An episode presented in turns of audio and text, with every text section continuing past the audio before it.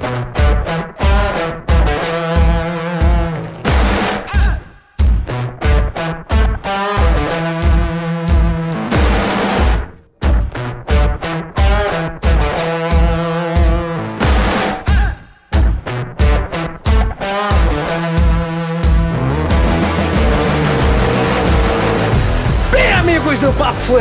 Furado! Hoje o Papo Furado tá cheio de vísceras e cabeças explodindo! Aqui é o Guga Ferrari e hoje falaremos da segunda temporada de The Boys! Aqui é Marcos Cardoso e como eu não preparei uma frase de introdução, respondam a pesquisa lá do Papo Furado da Tapapo.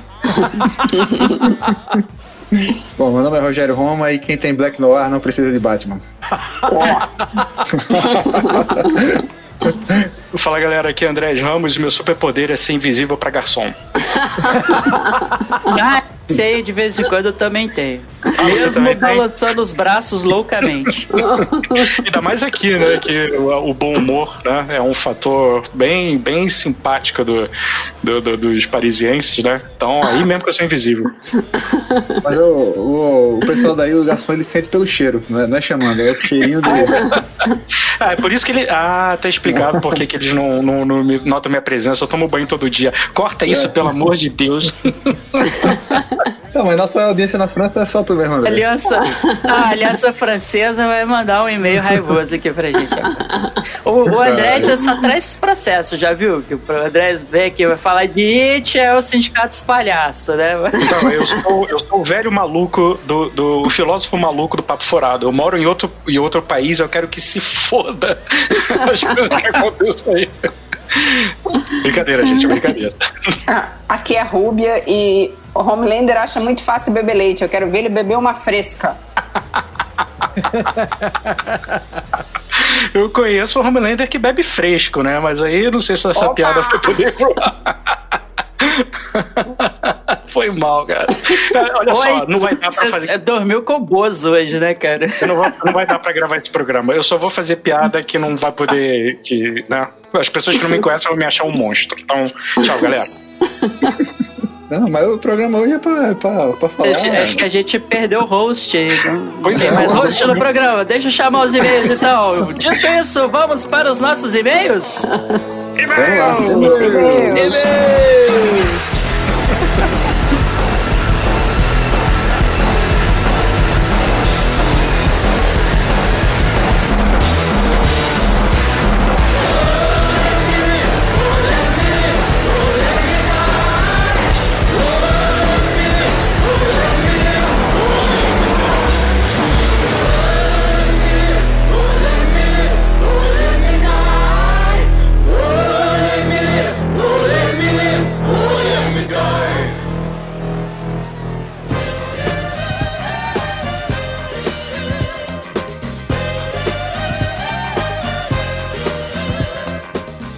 Lembrando, meus amigos, que para mandar um e-mail pra gente, basta mandar para papofuradopodcast.gmail.com.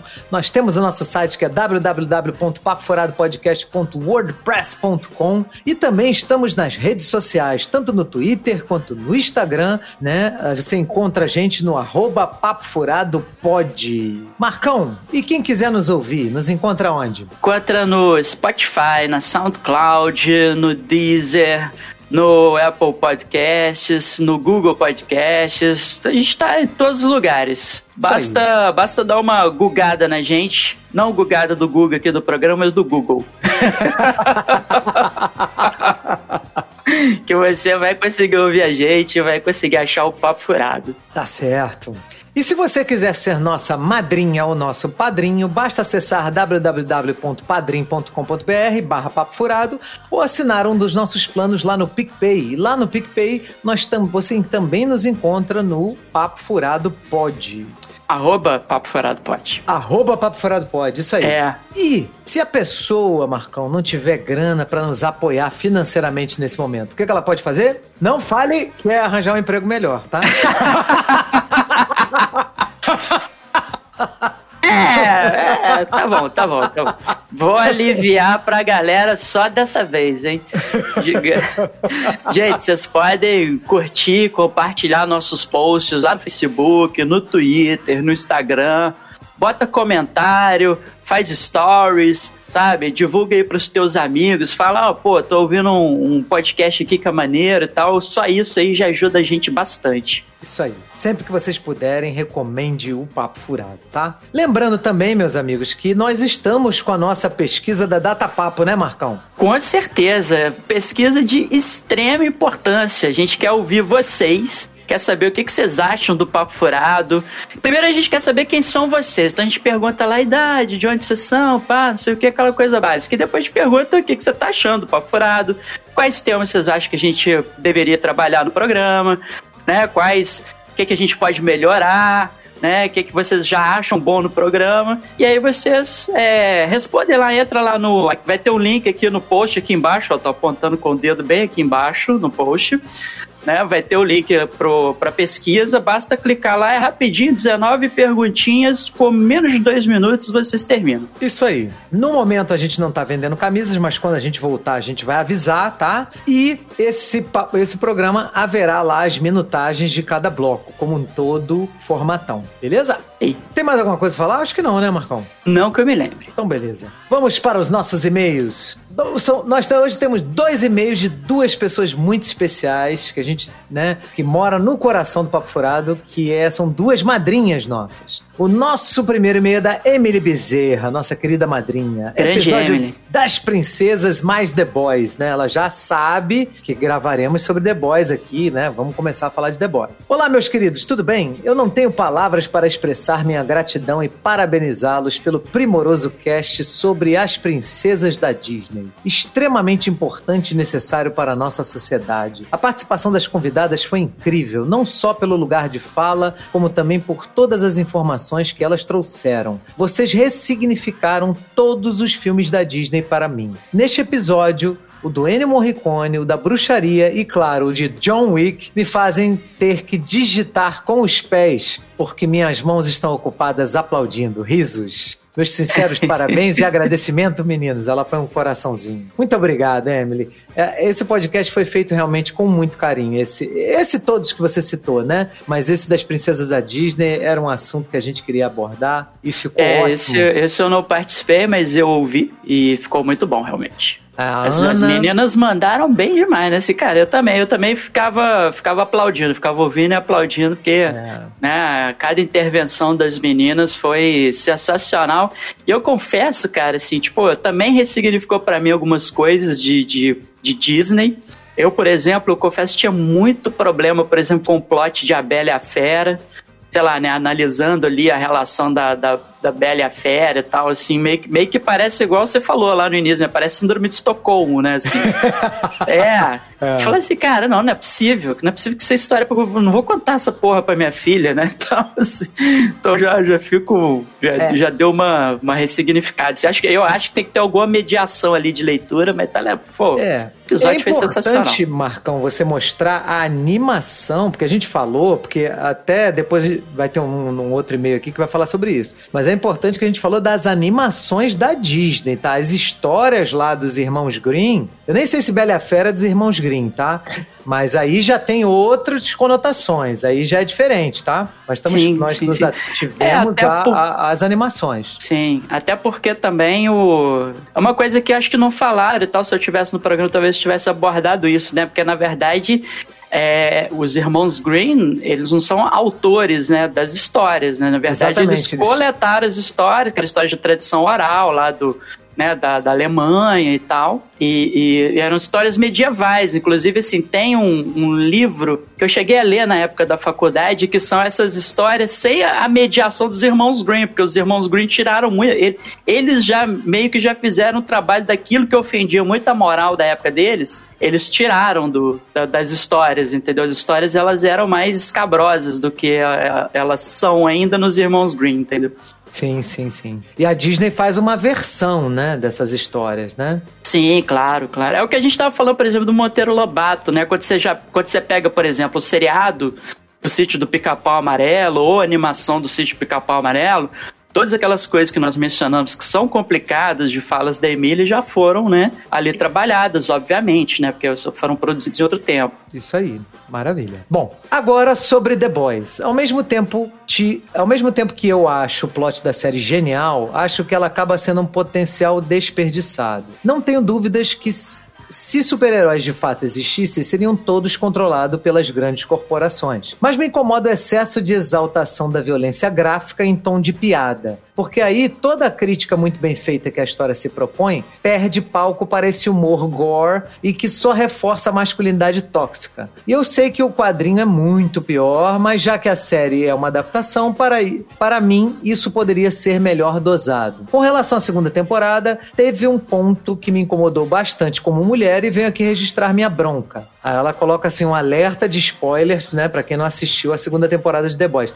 que é uma coisa que a gente não fez, né, Marcão? A gente não avisou, o assunto já entrou com spoiler, então é importante pra galera. Não teve filtro não. É, então é importante pra a galera saber que o programa vai ser sem spoiler, vai ser com spoiler, desculpa, o tempo todo, não vai ter nenhuma parte que não haverá spoiler, tá? Todas programa inteiro. É, a gente não tem, não tem, é, a gente acaba falando, né? Tipo, tipo quem morre e tal, assim. Então, é, não tem... é, é bom assim, se a pessoa estiver muito preocupada com a história em si, não. É verdade. Assistir a série primeiro e o programa depois. Isso aí. Aí a Emily continua. Achei excelente o plot do Deep buscar a redenção e seu reingresso aos sete por meio da igreja da coletividade. Muito perpicaz e pertinente a crítica feita ao trabalho de certas instituições religiosas de buscar reformar, entre aspas, esses casos perdidos, entre aspas, como forma de propaganda da fé e de aumentar o número de fiéis. Porém, achei extremamente problemática e de péssimo tom a cena do Deep com tomando chá né, de entorpecente e tendo uma viagem de autoaceitação e autoconhecimento em que o mesmo justifica seus atos, especialmente todos os estupros e abusos que cometeu contra as mulheres, porque ele tem problemas de autoestima e autoimagem. Estupro é um crime injustificável, ou seja, não há nada neste mundo que justifique uma pessoa estuprar outra. Por mais que o, The, Deep seja tratado na série como um babaca e um idiota, é irresponsável dos roteiristas colocarem um personagem que violentou mulheres porque ele apenas deduziu que seu corpo barra suas guelras não seriam atrativas sexualmente. Ainda mais sabendo que a maior parte do público dessa série é composta de homens e da comunidade nerd, que por si só já é muito machista. Ainda mais sabendo que esse personagem é interpretado por um homem branco e que na nossa sociedade pode fazer tudo e sair imune. Impune, desculpa. Existem vários estudos, inclusive, que comprovam a maioria dos casos de estupro e de pedofilia são cometidos justamente por homens brancos. Caramba. Então, essa mensagem de que é compreensível você estuprar e abusar mulheres porque tem baixa autoestima é nociva e perigosa.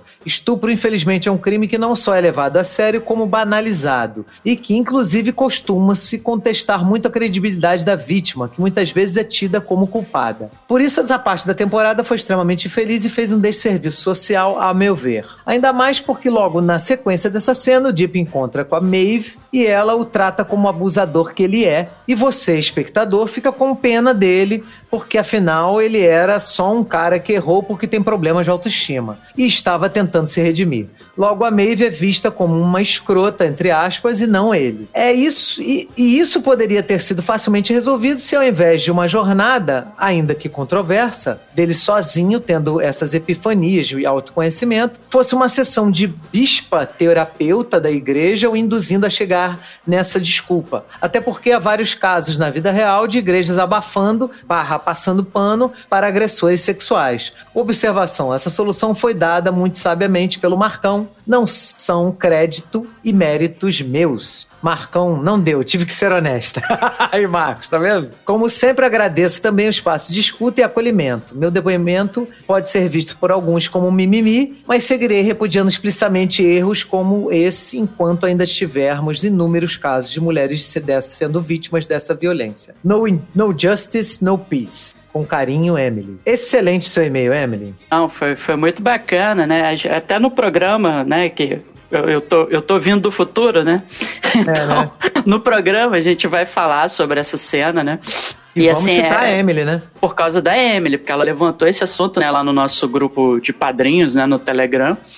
E, é, cara, assim, eu, eu concordo com a Emily, mas assim, o que eu o que eu percebi, assim, pela discussão que rolou no programa, vocês vão ver daqui a pouco, é que assim, as pessoas é, por terem as, por existirem as cenas posteriores do Deep, né, dele, dele mostrando que ele não mudou, que ele continua escroto, tal, que ele realmente não tá buscando redenção nada, que ele quer somente voltar pro set tal, não sei o quê. As pessoas não ligaram tanto para essa cena, não viram essa cena tanto como uma passação de pano, né? Então, quando a cena da viagem do Deep é mediada pelas cenas posteriores, essa passação de pano ela meio que dá uma, uma aliviada. Mas eu concordo 100% com a Emily que a cena em si ela é muito problemática exatamente por conta disso, porque é, é uma viagem dele sozinho e é como se fosse uma jornada de autoconhecimento, e ele, como se ele tivesse uma epifania ali, descoberto que, pô, eu só sou esse cara escroto que eu sou porque eu tenho problema de imagem de autoestima, se eu, se eu melhorar a minha imagem minha autoestima, e tudo bem, eu vou buscar redenção, papapá, papai, tá tudo bem, quer dizer, não, né, de fato não está, né, tudo bem, então assim, eu acho que, acho que eu, a, eu continuo achando, né, que a galera da série é, meio que deu uma escorregada aí, mas a, gente vai ver que nem todo mundo tem essa percepção nossa, assim. E é normal, assim, também, né? Todo produto cultural, ele é, ele é assim, né? Aberto para várias várias leituras. Né? Não, e o escorregão não tira o valor do todo, né? Só, só uma é, eu, eu, acho, eu acho que depois eles dão uma consertada, né? Porque aí mostra realmente é. a escrotidão dele, né? E tal, assim. Tanto que o cara, o cara lá da igreja, né? O, o, aquele cara lá que é o Gavião Arqueiro genérico lá que trouxe ele pro, pra própria igreja, né? É, depois os caras é, expulsam, né? Ele da igreja. Quando ele não é mais útil, né? Eles expulsam ele da igreja, né? E aí ele vai conversar lá com o chefão e o chefão fala: Ah, não, porque ele. É. Porque ele. Ah, ele não. né? Saiu porque tava com problemas, não tá mais no caminho e tal, não sei o quê. E a primeira coisa que o tipo faz é, fode-se ele, não sei o que e tal, né?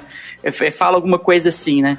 É, ele e, muda na hora. Isso mostra, né? Que, tipo assim, pô, eu não sente nenhuma gratidão pelo cara, o cara que trouxe, né? Que foi lá buscar ele quando ele tava na merda. Tem, tem uma hora lá que o, o, representante da igreja fala assim: sabe o fulano? Sim, meu amigo, meu irmão, gosto muito dele. Não, então, ele saiu da igreja. Ah, é. Não, ele, ele realmente não, não tinha. Nunca gostei dele, ele né? Muda Sempre... na hora. ele não tem personalidade nenhuma. Não, nada, nada. Ele é um bosta. Inclusive, cara, eu achei esse personagem até um bullying contra o Aquaman, cara. Eu acho que esse personagem sacaneia muito o Aquaman, cara. Muito, Não, mas o Aquaman é sempre sacaneado, né, cara? Tipo, sempre. Combinar, sempre né? é zoado. uh, coitado do Aquaman. Bom, Emily, muito obrigado pelo seu e-mail. Seus e-mails são sempre maravilhosos de a gente ler, tá? Sensacionais as intervenções da Emily. Isso aí. Beijo grande, tá? Nossa próxima e-mail é da psicóloga Mônica Santos. Mônica, querida, minha amiga também, além de nossa madrinha. Oi, parabéns, obrigada. Risos e palavrões. Ela põe uns risos assim no título do e-mail. E-mails! Ela sempre começa os e-mails dela assim, né? Ela tá participando, chamando os e-mails pra gente. Isso aí. Oi, meninos. Mais uma vez, parabéns pela riqueza de conteúdo nos podcasts. Vocês se superam a cada dia. Obrigada pelo trabalho de pesquisa, de produção, de tudo que envolve trazer um conteúdo tão rico pra gente. Elogios individuais agora. Guga, adoro suas considerações. São sempre pontuais, coerentes e ricas em conteúdo. Fora a risada que é impagável. Quanto a mim, os palavrões podem continuar. Hahaha, são libertadores. Muito obrigado, Mônica. Muito obrigado. Olha, eu falo palavrão normal, cara. Então, assim, né, tem gente que reclama, fala, pô, né, tava é, ouvindo. É, lá na pesquisa a gente teve uns feedbacks, assim, a gente tá falando é... palavrão. Então, o pessoal do home office, né, no, no, no, o pessoal que escutava no trabalho, no fone de ouvido, agora não pode escutar em casa, né, porque tem o filho pequeno perto e tal, é, não, muito é... palavrão. É, eu, já, eu já ouvi isso de várias pessoas, várias, várias, várias pessoas falando isso pra mim. Mas fica difícil, né, cara? A gente fala. Quando a gente fala.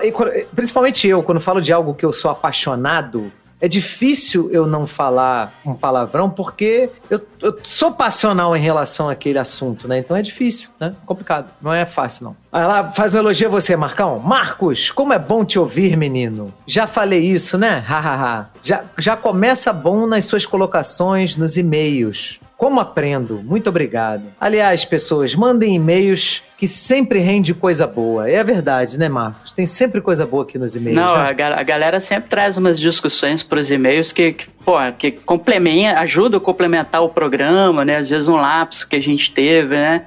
Tem a, Mo a Mônica aí com seu poder aí de deixar a gente sem graça, né? Com os elogios dela. É, isso aí, isso aí. Rogério, o mais quieto da turma, fala pouco, mas quando fala é certeiro. Como naquele comentário nas considerações finais do filme A Vastidão da Noite, que fez todo mundo mudar a nota. Foi genial, parabéns. Eu não sei se você chegou a ouvir esse, Marcon, que você não participou, mas foi muito bonito mesmo. O, o as considerações do, do, finais do Rogério, do Vastidão da Noite, fez todo mundo mudar a nota. Foi incrível. É, vocês já tinham comentado, eu não cheguei a ouvir porque eu não vi o filme ainda. É, tá né? na minha fila para assistir, eu quero assistir o filme antes de ouvir. Vale a pena, vale a pena. Pode, pode assistir. O filme é bem legal e, e, a, e as considerações finais do Rogério, cara, porra, especi, especialíssima, especialíssima. Não, porque... tô. Eu vou, eu vou pegar, cara, não, não é um gênero que, que me atrai muito de filme, mas eu vou ler, vou, vou ler, né? Eu vou assistir o filme só pra depois poder ouvir esse comentário do Rogerinho que ficou todo mundo, né? Assim, falando é. do comentário. Não, o Rogerinho, pô, fez todo mundo mudar a nota do filme, tá? Não sei Rogério... o quê. Ah, eu elogio muito o Rogério, assim, assim, a coisa mais fácil de elogiar o Rogério é na, na no timing de comédia que ele tem, que ele é um cara incrível para comédia. O Rogério, o Rogério seria muito bom comediante, humorista, né? Ele é, de fato, aqui no Papo Furado. Mas é, além disso, o Rogério sabe muito do que ele tá discutindo. É porque o puto é tímido, eu tenho que ficar arrancando ele, né? Mas ah, ele. Foda, o Rogerinho é foda. Enquanto, enquanto eu e vocês gostam de falar, né? Se bobear, a gente fica monopolizando a fala, o Rogerinho tem que, tem que dar umas porradas nele, pô. Verdade, verdade. Mas muito obrigado, tá, Mônica, pelos seus elogios. Todas essas participações são geniais, mas gostaria de dar um parabéns especial para as excelentes colocações da Nádia no episódio, né, do número 76, Dumbledore é Gay né? Que é o episódio que a gente fala sobre a morte do autor. Aliás, que podcast? Palmas para todos. Sobre, na, na realidade, ela fala, ela elogia as colocações da Nádia sobre a cultura do cancelamento, né? Vou me usar como exemplo. Eu conheci mitologia através do Monteiro Lobato. Lembro que a primeira vez que eu vi o Minotauro no sítio do Pica-Pau Amarelo e corri para Enciclopédia Barça para pesquisar o que era e fiquei maravilhada. Desde então, assistia ao, com, a, com a enciclopédia do lado. Anos depois, descobri o outro lado do Monteiro que muito me decepcionou, mas nem por isso vou invalidar a linda experiência que eu tive com ele na minha infância. Já imaginaram se alguém se, se achasse no direito de cancelar as obras dele? Eu não teria tido acesso de forma tão precoce e lúdica ao mundo da mitologia. E isso é relevante para Mônica Mônica, porque a Mônica ela é psicóloga junguiana, né? Jung usa muito de mitologia, né, para estudar sim, a psique. Sim. Então, para ela, ela, ela já começou a se apaixonar pela mitologia grega, né, com o Monteiro Lobato. Muito legal, Mônica, seu relato. Post do Arquivo X, sem comentários. Amei! Eu amo essa série, foi delicioso voltar no tempo com vocês. Podcast das Princesas também foi muito bom. Só três observaçõezinhas. Como ela é junguiana, ela quis enriquecer o nosso podcast, que a gente falou muito de Jung lá, né? Como Jung entende que o oposto do amor não é o ódio e sim o poder, ele fala que onde o amor impera não há desejo de poder. Onde o poder predomina, há falta de amor. Por isso, a gente não usa o termo empoderamento. A gente usa outros termos como se constituir substituir, por exemplo. Achei 10 localizar no tempo as princesas, mas daí acho que só faltou falar das origens medievais dela, dos irmãos Grimm e tal. Então, era disso que eu tava falando, né, Marcão? É, a gente no, não entrou no... nessa seara, porque aí ia ser muito papo, né? O programa já teve quase três horas. Talvez a gente avaliar os contos dos irmãos Grimm, né, que já tá um pouco filtrado, né? Mas aí outro realmente é outro programa, não dá para fazer, não deu para fazer nesse, tá? Mas a gente agradece a sugestão, né? De repente, né, Marcão? Quem sabe, né? É. E há também a possibilidade de olhar todos os elementos do conto de fadas como todos eles elementos inconscientes. Assim, né, dessa forma, o caçador lá da Branca de Neve seria o próprio Animus, né, da própria Branca de Neve, forçando Barra para ela entrar na floresta e prosseguir na jornada da heroína. É, aí você tem a avaliação psicológica do, dos personagens como cada elemento né, da psique, né? Aí né, fica mais profundo ainda. Eu não a vejo como passiva, não. Ela perde o pai, esse é o problema desse conto, daí ter que alquimicamente encontrar o ânimos dela no final, que é o príncipe. Ânimos é a parte masculina da mulher, né? E ânima é a parte feminina no homem, né? Passa a viver com uma madrasta horrorosa, tem que aprender a lavar, limpar, cozinhar, tirar água do poço. Guga, olha quanta função executiva ela precisou usar. Ela tá falando de neuropsicologia aqui, né? E a ânima dela, madrasta, continua querendo matá-la. Daí, o ânimos dela, caçador, força ela a entrar na floresta e assim por diante na história. Eu acho ela porreta. Risos. Bom, é isso, meninos. Mais uma vez, obrigada. Adoro o Papo Furado. Muito bom, Mônica. Beijo grande com carinho em todos vocês e todos os convidados. em todos os convidados. Tá Dinda, ela botou mais risos. Agora a nossa madrinha, ela assina Dinda aqui, a nossa Dinda. Exatamente. e ela também, ela, ela pede para que a gente pesquise, né, o, pede, né, deixa como sugestão, um texto do Milor Fernandes que fala sobre o, o uso dos palavrões, que é bem legal, tá? Então, vamos, quiserem... vamos botar, vamos linkar aí na descrição do, do episódio. Maravilha, maravilha. Podemos fazer isso sim. Quem quiser ler o texto do Milô falando aí de palavrão. Isso aí. Dito então, isso, Marcão. Vamos lá, The Boys? Vamos aí? Já tá com a sua capa de. com a sua sunguinha por cima da calça? Esse programa tá de explodir cabeças. tá Vamos. vendo? Aproveitei que o e-mail foi gravado depois e usei, ó. Vambora! Bora! The Boys!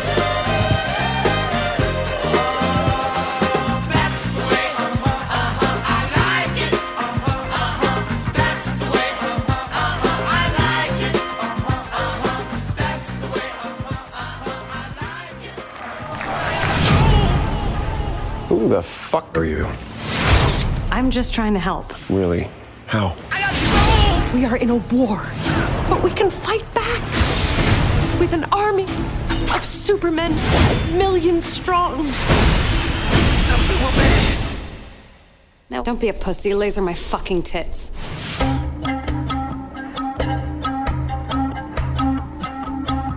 The Boys é uma série da Amazon baseada lá num quadrinho do Garth Ennis que o quadrinho é totalmente diferente da série, graças a Deus, porque o quadrinho.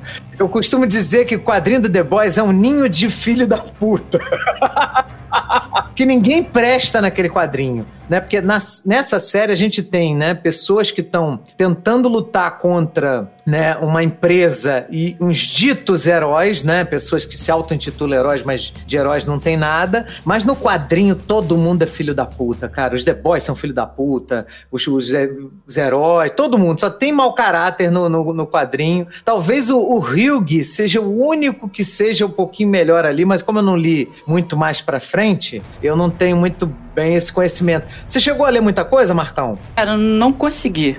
simplesmente não consegui, porque o quadrinho é muito ruim, tem muitos problemas, muitas ideias assim que são complicadas, né? É, mas assim, é, o, o, o, que tem na série, o que tem na série do quadrinho é muito gore, né? O gore, o quadrinho é bem gore, né? Assim, porque a, a ideia é você colocar mesmo como se super-heróis existissem, né? Então alguém com super força facilmente, né? É provoca um dano muito grande num corpo, né, humano e tal. Enfim, isso no quadrinho é o tempo todo e na série também.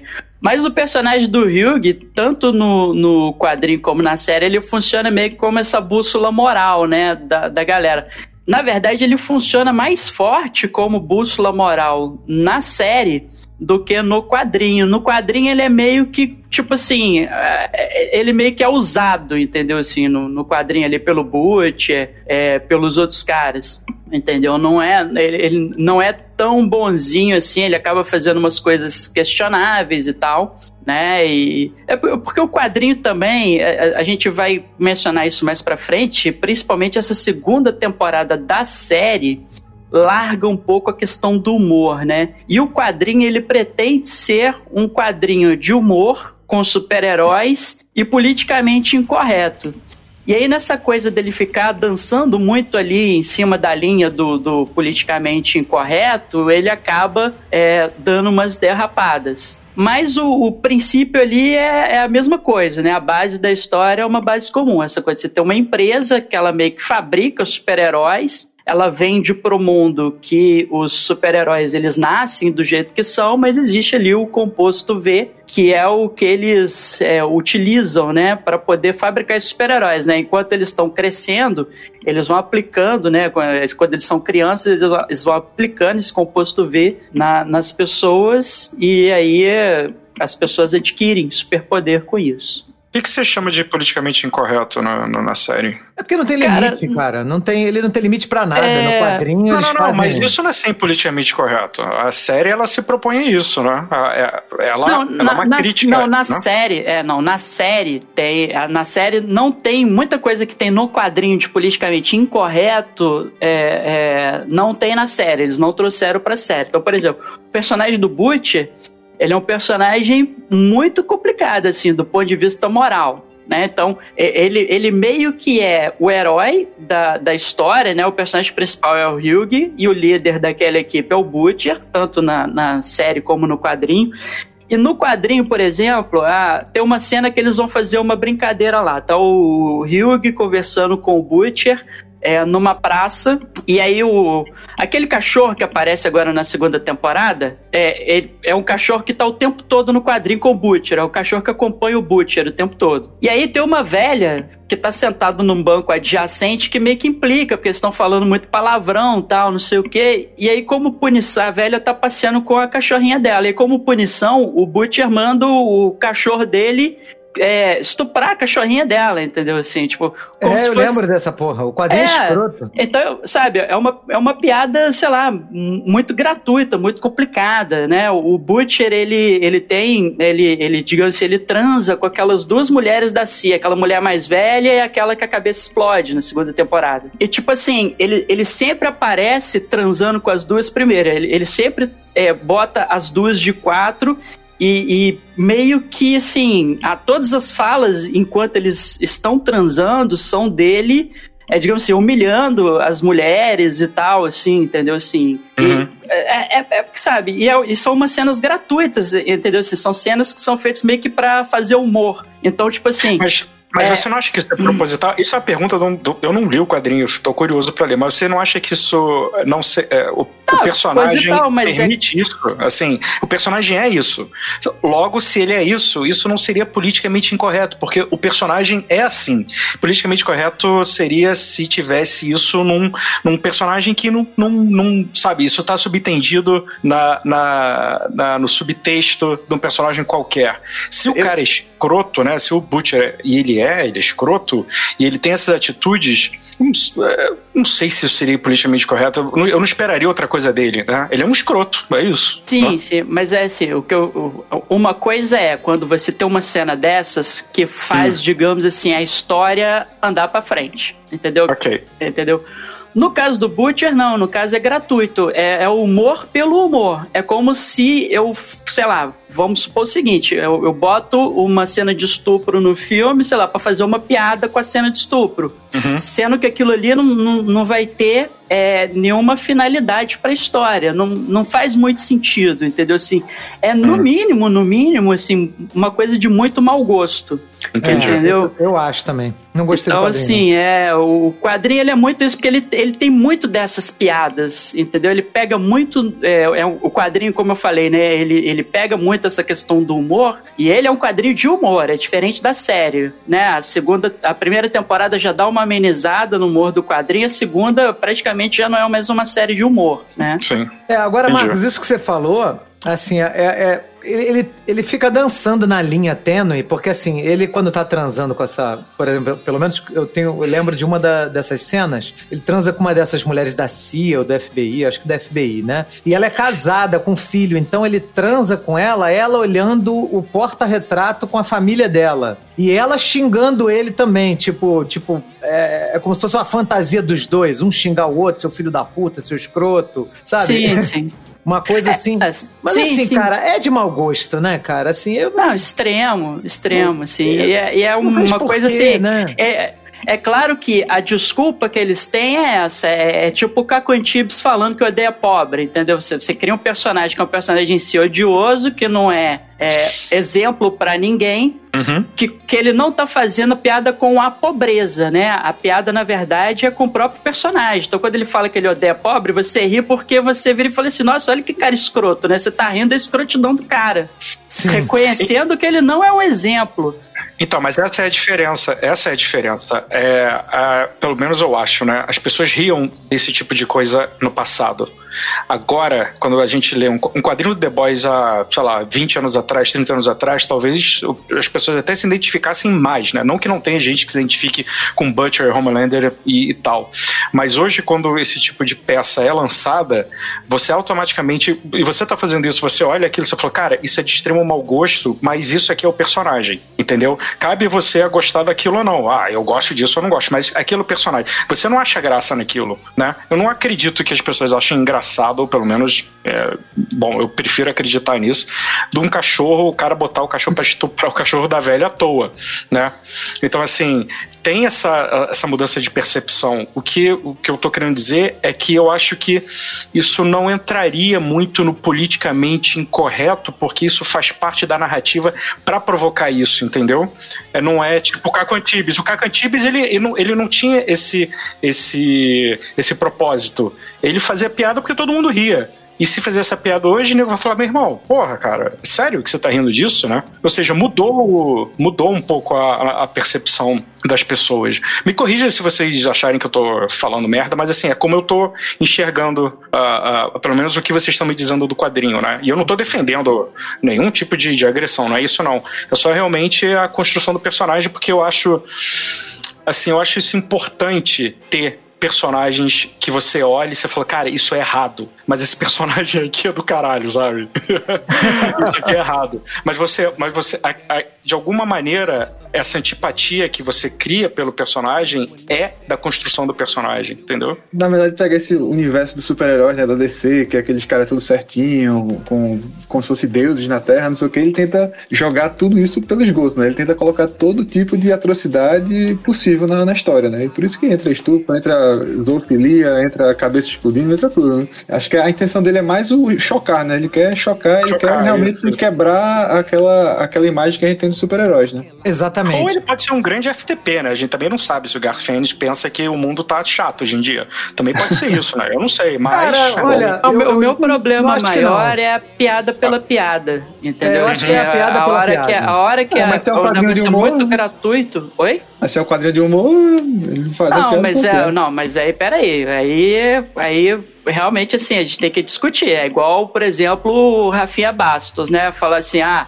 é, é, mulher estuprada, é mulher feia, quando é estuprada, tem que agradecer o estuprador. Não, pelo amor de Processo. Deus. Perdeu. isso é- É, ex- exatamente. Então, assim, nem toda, nem toda piada pela piada, se, por mais que seja um programa de humor, um quadrinho de humor, um filme de humor e tal, assim, as coisas, as coisas têm limites, entendeu? Então, O- Sim, pode ser que não tivesse limite no passado, né? Assim, é, é, o brasileiro, um, né, um determinado de tipo de brasileiro e ser humano ultimamente tem pregado muito isso, que, né, a zoeira não tem limite, zoeira never ends e tal, assim, mas, cara, chega uma hora que você chega no ponto da, da ofensa, deixa de ser humor e vira ofensa, aí não dá. É, Então, mas aí ele, ele, ele fez a brincadeira e, e- e pagou pelas consequências, né? Ah, mas isso que eu tô falando dos quadrinhos, cara, assim, tipo... Sim, mas aí não tá. Ele tá dentro daquele universo, né? É diferente o cara construir um quadrinho com, com toda essa temática e o cara chegar do nada e falar. Não, uma- é porque ele tá, ele tá normalizando uma piada que é de, no mínimo, igual eu falei, no mínimo de mau gosto e dizendo que é ok fazer essa piada. Não, não é ok. Não, depende da Ainda, condição. Eu não sei, eu ainda não que sei- seja naquele universo e tal.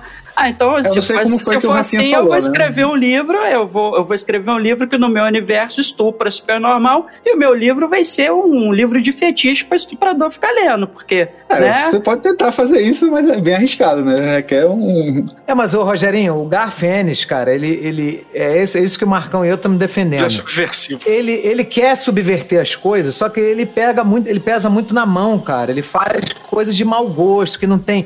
Não, não é necessariamente algo que vai fazer a história andar, é gratuito, entendeu? Pra é, agredir. É, exatamente, é só pra agredir. Mas é isso que eu tô dizendo. O propósito dele com essa, com essa, com The Boys, É é, agredir. isso, é agredir o universo de super-heróis, é pegar tudo o que você nunca imaginou ver na, naquele É. universo e jogar, né? Não, tudo bem, por cara, exemplo, mas assim, essa ele- cena do cachorro estuprando a cachorrinha, não, cara, não tem função nenhuma, não agride o universo porra nenhuma de super-herói. Você vai, vai me desculpar, cara, mas porra.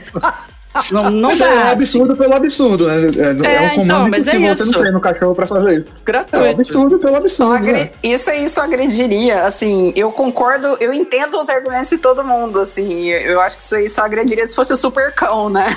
Só agrediria, só agrediria o universo dos super-heróis se fosse super cão, né? Agora, Rubia, o que, que, que você acha disso que a gente está discutindo, desse tipo de obra que, que, que o Marcos está se referindo, de, que, que usa a piada dessa forma, é assim, a no- a- ao nosso ver, é no mínimo de mau gosto, tá? É, eu não li nada dos quadrinhos, tá, gente? Eu li um pouco sobre os quadrinhos, mas eu não li o quadrinho em si. Então eu não sei dizer. O que eu li é que é muito gore, que tem muito machismo, homofobia, enfim, todos essas, esse hit combo, né? É, eu acho que tem maneiras e maneiras de construir um personagem odioso sem apelar para certas coisas, né? É, é claro que, assim, se ele quer construir o personagem mais odioso possível, ele tem que incluir a maior gama de coisas odiosas para aquele personagem fazer, ser, enfim, né? É, eu particularmente achei de mal, assim, não li o gibi, né, o quadrinho, e mas assim, por exemplo, o Marcos falando isso, eu achei de extremo mau gosto e desnecessário. Não sei, assim, eu não vejo função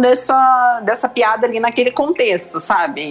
Enfim, mas eu entendo o que o André está falando, que o para você construir um personagem odioso, você tem que incluir coisas muito odiosas ali, né? É. Mas, por exemplo, é, uma mas piada um- com estupro, eu, eu, né, eu, no caso, não vejo graça nenhuma e, e tem muita dificuldade de entender quem tem graça, é, quem acha graça disso, né? Mas eu Não, não, entendo com- que o- o- a função é tornar o Butcher uma pessoa odiosa. Sim. Você olhar pra ele e ter repulsa, que foi o que a série conseguiu com Homelander e com a Tempesta. É, total. Né? total. O próprio Butcher na, na, na série, Ele é um assim. escroto, ele é um escroto na série também. É, é. Então, ele. O cara é um egoísta. No mínimo, ele é um egoísta, né? Um maluco egoísta do caralho.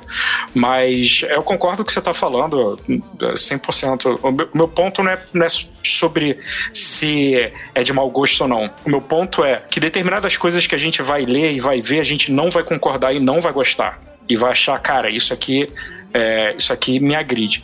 Existe um limite que a gente coloca como sociedade, né, como, como entidade, todo mundo, todos nós aqui que estamos gravando, a gente pode dizer, cara, daqui você não passa. E é quando você aciona a justiça e fala, meu irmão, você tá maluco? Então essa régua, ela fica andando, né, essa régua de o que que é a moral e imoral, ela fica subindo e fica descendo. Eu- quando eu me refiro pra a gente olhar pra esse personagem. Não tô dizendo que a gente não tem que jogar ele, mas eu entendo a função dele ser assim e da parada ser, ser odiosa. Só que vai chegar no momento em que muitas pessoas vão achar que aquilo é desnecessário de mau gosto, vão processar e a pessoa recua ou não. É assim que funciona, né? É assim que a- a- as leis amparam a gente. A Rubia sabe melhor do que eu, porque ela, enfim. Mas, cara, o Homelander, o, o Butcher, eu consegui ter uma antipatia por ele, não vou dizer no mesmo grau do Homelander, mas assim, eu, cara, toda vez que ele aparece na série, eu fico, sabe, porra, cara escroto. E olha que, pelos que vocês estão me dizendo, no quadrinho é bem pior, né? É bem, É bem pior. pior. É bem pior. Bom. Ele no quadrinho, cara, ele é muito escroto, cara. No quadrinho ele é muito escroto. Eu vou dar um exemplo rapidinho. Alguém já viu aqui a vida de Brian? Não, eu não vi. Eu não gosto. Aí agora você polêmica, eu É, não gosto. eu não curto, cara. Você sabe? Eu não consigo. Alguém, alguém sabe. Bom, vocês sabem sobre o que é a vida de Brian? Sim, do Monty sim, Python. Sim. Então, é, quando lançou no- na, na Inglaterra, nos cinemas, cara, os conservadores religiosos foram lá e, e fizeram boicote de cinema e processaram. E aí você está ofendendo o nosso Senhor Jesus Cristo. Aí o cara, amigo, em algum momento aparece Jesus Cristo no, no filme. A sátira, a crítica não é sobre, sobre Jesus Cristo. A crítica é sobre esses idiotas que seguem Jesus Cristo. Entendeu? é sobre como você, in- in- é, é, você tira do nada, de repente, um salvador. E, e é sobre as, as, as manias da época, as tradições. A crítica é sobre isso. O pano de fundo usa o Brian, né, é- é lá na época de Cristo, mas é um cara que de repente se viu como salvador de uma, de uma, de uma, de uma parte da população. É, Então, sem assim, querer, acho- né? Assim, ele, né, que- ele sem entra querer, de gaiato total na coisa. Exatamente, ali, né? exa- Então. A galera costuma, começa a seguir ele do nada. Aí ele tá correndo, perde um, um, o chinelo. um chinelo. O pessoal, o chinelo do Salvador. Começa a adorar o chinelo. É, meu- é um dos meus filmes favoritos. Mas enfim, É uma bom. galera se sentiu ofendida porque achou que a vida de Brian estava é, sacaneando Jesus Cristo. E não estava. E aí entraram com o processo e perderam. Acho que perderam. E, e, e a vida que segue, entendeu? Vida que segue. É assim. Sim, a- mas, a- mas, né? mas vê que existe uma discussão, existe um propósito, né? Estão fazendo ali uma, né, um, um, uma paródia, né, da vida de Cristo. Sim. Porém, porra, estamos tá, tá, aqui discutindo, né? Assim, né? O que, que é esse Exato. fenômeno do Messias, Salvador, religião Isso. e tal. É igual quando aconteceu, acho que foi na parada do, do orgulho LGBT lá em São Paulo, né? Quando teve aquela travesti que é, apareceu na avenida lá crucificada, né, numa performance uhum. e tal. Uhum. E aí uhum. vários movimentos estão desrespeitando, como assim Jesus travesti e tal. Quando na verdade a performance dela ela estava se colocando no lugar de Jesus no sentido de, no momento da crucificação, ou seja, olha só, vocês, eu me sinto crucificada todos os dias, uhum. né? Eu, eu, eu, eu, tô, eu passo por um sofrimento todos os dias. Eu usou aquilo ali como uma alegoria, né? Não tinha, não tinha nem referência, assim, se, se a gente pegasse, ela não estava discutindo nem religião. Ela estava discutindo, na verdade, o sofrimento que os travestis uhum. passam todos os dias, e a violência que eles sofrem todos os dias. E a galera da religião pirou, né, o cabeção. Né, mas ah. o que eu quero que se perceba é, que é o seguinte, existe uma discussão maior sobre isso. Claro, tá, tá é, é, andando ali sobre uma linha tênue, mas essa performance, assim como o, o filme A Vida de Brian, eles não fazem isso gratuitamente, entendeu? Assim, não é a piada pela piada, não é, não é uma piada, sei lá, tipo, de por que, que a galinha atravessa a rua que eu tô contando numa mesa de bar, uhum, entendeu? Uhum, entendi. É, entendi agora, okay. O, o, quadrinho ele é muito escatológico e você é, porra, bastante. E, e, a série ela bebeu, né, de, de muita coisa, né? Que é legal. Eu, eu gostei do que eles fizeram, né? Assim, porque a série é muito melhor que o quadrinho. Então ela pegou alguns elementos que são importantes, né? E ela aproveitou várias coisas. Por exemplo, aquele cara que tem um peru enorme na série. Claro, Love, Love Sausage. Love Sausage, né? É, ele é um, ele é um herói russo, né, na, no quadrinho quadrinho, né? Sim, eu li sobre ele. o que, que, você leu? Conta aí pra gente. Hugo. Eu li que é porque eu tava lendo, né? Porque é aquela coisa, né? Foi uma explosão de cabeças pra todo lado no final da segunda temporada. E eu fui ler, né? Fui ver, gente, o que será que estão falando da série e tal? E aí eu vi, é, eu caí num link, que eu nem lembro qual é, falando de Olha. vários personagens. Não, não, não, não, não. oh, e aí eu caí num link, assim, falando dos personagens do, do quadrinho que aparecem, sei lá, é, citados rapidamente, quais não são do quadrinho, mas estão na série, né? E aí eles citam o, o Love Sausage, que, que, ele aparece assim muito rápido, né? É um, sei lá, primeiro uma cena de dois, três segundos que o MM fala e depois o, a cena, né? Que ele dá um abraço de piroca no MM, né? abraço de piroca. Ai, cara, é, então, que é, é, é, a série é muito bem é, executada de forma a dar uma filtrada, cara, porque o Garfield sem rédea, cara, ele é doido. Agora, uma coisa, eu tava até é, para falar isso pro Rogério, Rogerinho, uma coisa é você desconstruir o universo de super-heróis. Isso Alan Moore fez com Watchmen, tá, cara? De um jeito mil vezes melhor. Outra coisa é você dar um projeto na mão de um Garfênis enlouquecido, entendeu? Que quer fazer tudo quanto é merda que é proibido fazer, ele vai lá e alopra, cara. Cada edição de The Boys é, é um show de é, absurdos. São propostas diferentes, né? São, o Watchmen e o The Boys são totalmente diferentes. Né? Não, sim, claro. É totalmente é, diferente. É, um, um, o do Watchmen é completamente politizado. Ele, ele tem essa, essa, essa, esse manto, né, dessa crítica política americana, enfim, da sociedade. É, um, é uma outra, é um outro tipo de crítica. É uma outra coisa. É, e aí Mas eu, vou, eu entendo o que você está falando. E aí eu vou aproveitar aqui, pra, por, por conta de eu trazer essa comparação, né, da desconstrução dos super-heróis, porque The Boys é isso, uma história de desconstrução dos super-heróis, né?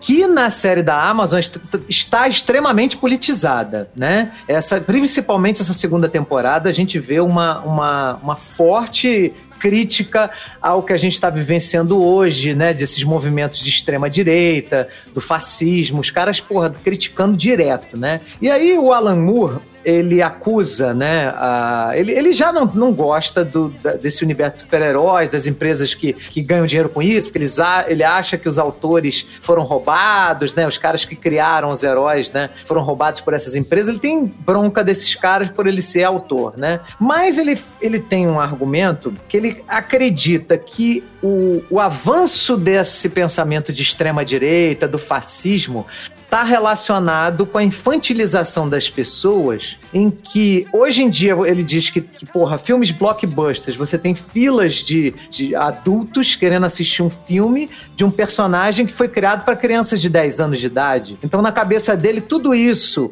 não só os heróis, né, mas como toda a nossa cultura, e incluindo os super-heróis, está, na, na opinião dele, está infantilizando as pessoas de forma que são aceitas soluções simplistas para os problemas complexos da nossa né, vida, da nossa sociedade. O que, que, vocês, uhum. que, que você acha sobre isso, Marcão? Você acha que o Alan Moore tem razão quando ele faz essa crítica? Não.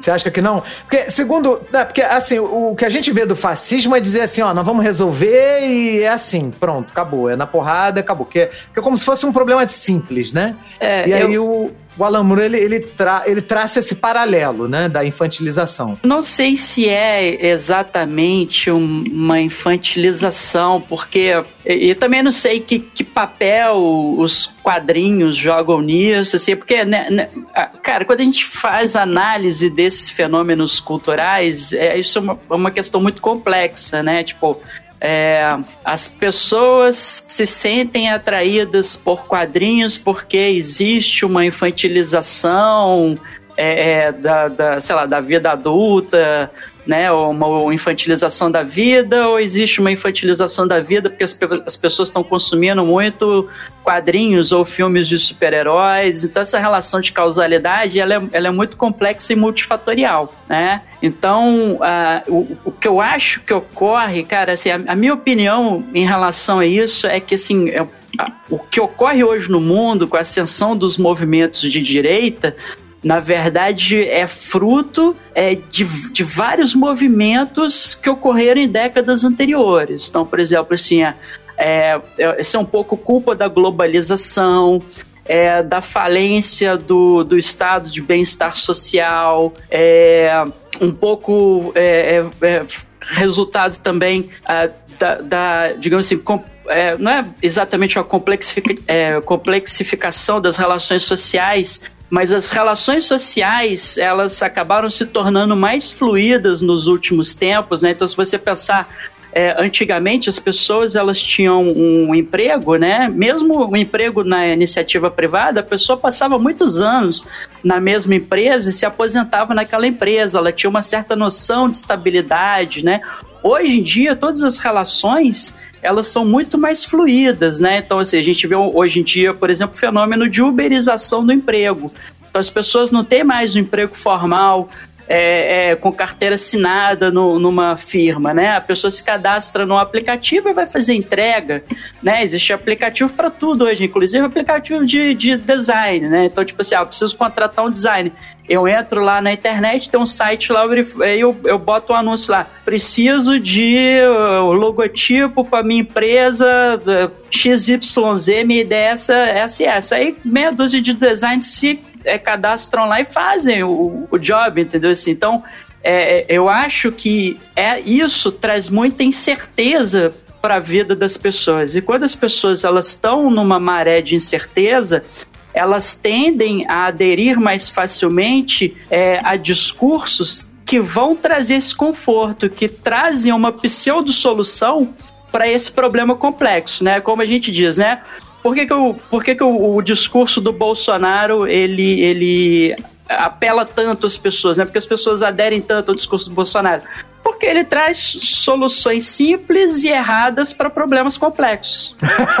Ou até para problemas que não existem, né? Ele sim, cria uma solução para um problema inexistente. Exatamente. Então eu acho que, cara, eu, eu, assim, uma série que me impactou muito, que eu acho que ilustra muito bem isso que eu tô falando, que eu tô tentando montar esse painel aqui, que eu tô fazendo uma análise sociológica, eu já nem sei mais porquê, qual, qual foi a pergunta que provocou isso. Não, mas, mas eu... assistam aquela série britânica ah, é, Rubens, você viu também, você lembra? Horrorosa, Years and Years. Years só, and years. O, só assiste até o quarto episódio, porque é, depois é, degringola. Não é, assiste é, o final. Os quatro primeiros episódios dessa série Years and Years, é, para mim, são a melhor explicação que a gente tem hoje para esse fenômeno da ascensão do fascismo no mundo. É, os quatro são é? muito... Eu não vi. Eu não é, vi não, a série. Years and Years. É da BBC. Não, sim, mas eu, mas Eu sei, mas. É isso Ah, tudo que- que eu disse. Ah, tá. É. Ok, ok. Agora, Marcão, olha só. É, o, na verdade, eu vou, vou mudar agora. Andrés, né? O Alan Moore, ele fala sobre isso que o Marcos falou, mas ele faz um paralelo com a cultura, né? Ele não fala só sobre os quadrinhos, ele fala sobre a cultura de uma forma geral. E ele diz que, na opinião dele, quando ele vê adultos, né, indo se importar tanto com super-heróis que são feitos para crianças de to- 12, 13 anos de idade, ele acha que isso incentiva as pessoas que não querem abandonar o controle sobre a sua infância tranquilizadora. Ou seja, Ah, isso que o Marcão hum. estava falando, esse sentimento de segurança, porque eu ainda tenho a minha infância, né? Tanto que quando a gente vê aí qualquer mudança, os caras, ah, destruir a minha infância, né? Mas parece que a gente tá fugindo do assunto, cara, mas a segunda temporada de The Boys trata exatamente sobre isso que a gente tá conversando, tá? Que a gente tem uma grande empresa, que é um grande poder econômico, Uhum. uma equipe de super-heróis, entre aspas, né? Que são, total, são pessoas totalmente ditadoras, que só fazem o que querem, extrema- extremamente narcisistas, é, preconceituosas, ignorantes, né? E, e malignas, né? Porque é uma equipe de gente filha da puta. Ali, na, os Seven, a única que se salva é a. a Starlight. Star- Starlight, é a única. É a única. Todo Mas o também, resto é de mau ela, mata o cara lá no carro, né? É, Qual? mas ali. É, Não, mas ali Não, mas É, era um contexto diferente, né? Ela não mata por matar como Homelander, Não, ali é legítima exemplo. defesa, cara. Ah. O cara tava Assim, é- armado. defesa. Ah.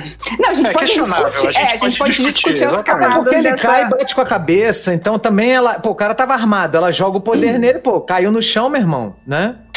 Olha o Google. Mas Não, Caiu quem- quem matou foi a gravidade. É o assassinato do bem. O Guga É o daria um ótimo advogado de defesa, hein? Porra. Quem, quem cria ameaça é a própria Starlight, né? Ela para o carro com aquela história, ah, me prende seu verdade. carro pra fazer não sei o quê. Aí o cara tenta se defender e ela vai e mata o cara. Tá, mas o cara. Mas o outro tá morrendo, Rogério. O outro tá com um pedaço aí. de latão no, no bucho ali. Na verdade, quem causou tudo isso foi o Butcher, porque ela tava desenrolando bem com o cara. E o Butcher, Exatamente. babaca, pegou a arma. Ele é um babaca. Desculpa. É isso aí. É, e ele não tem. Não tem SAMU, não, é, não pode chamar o SAMU, não pode fazer uma coisa.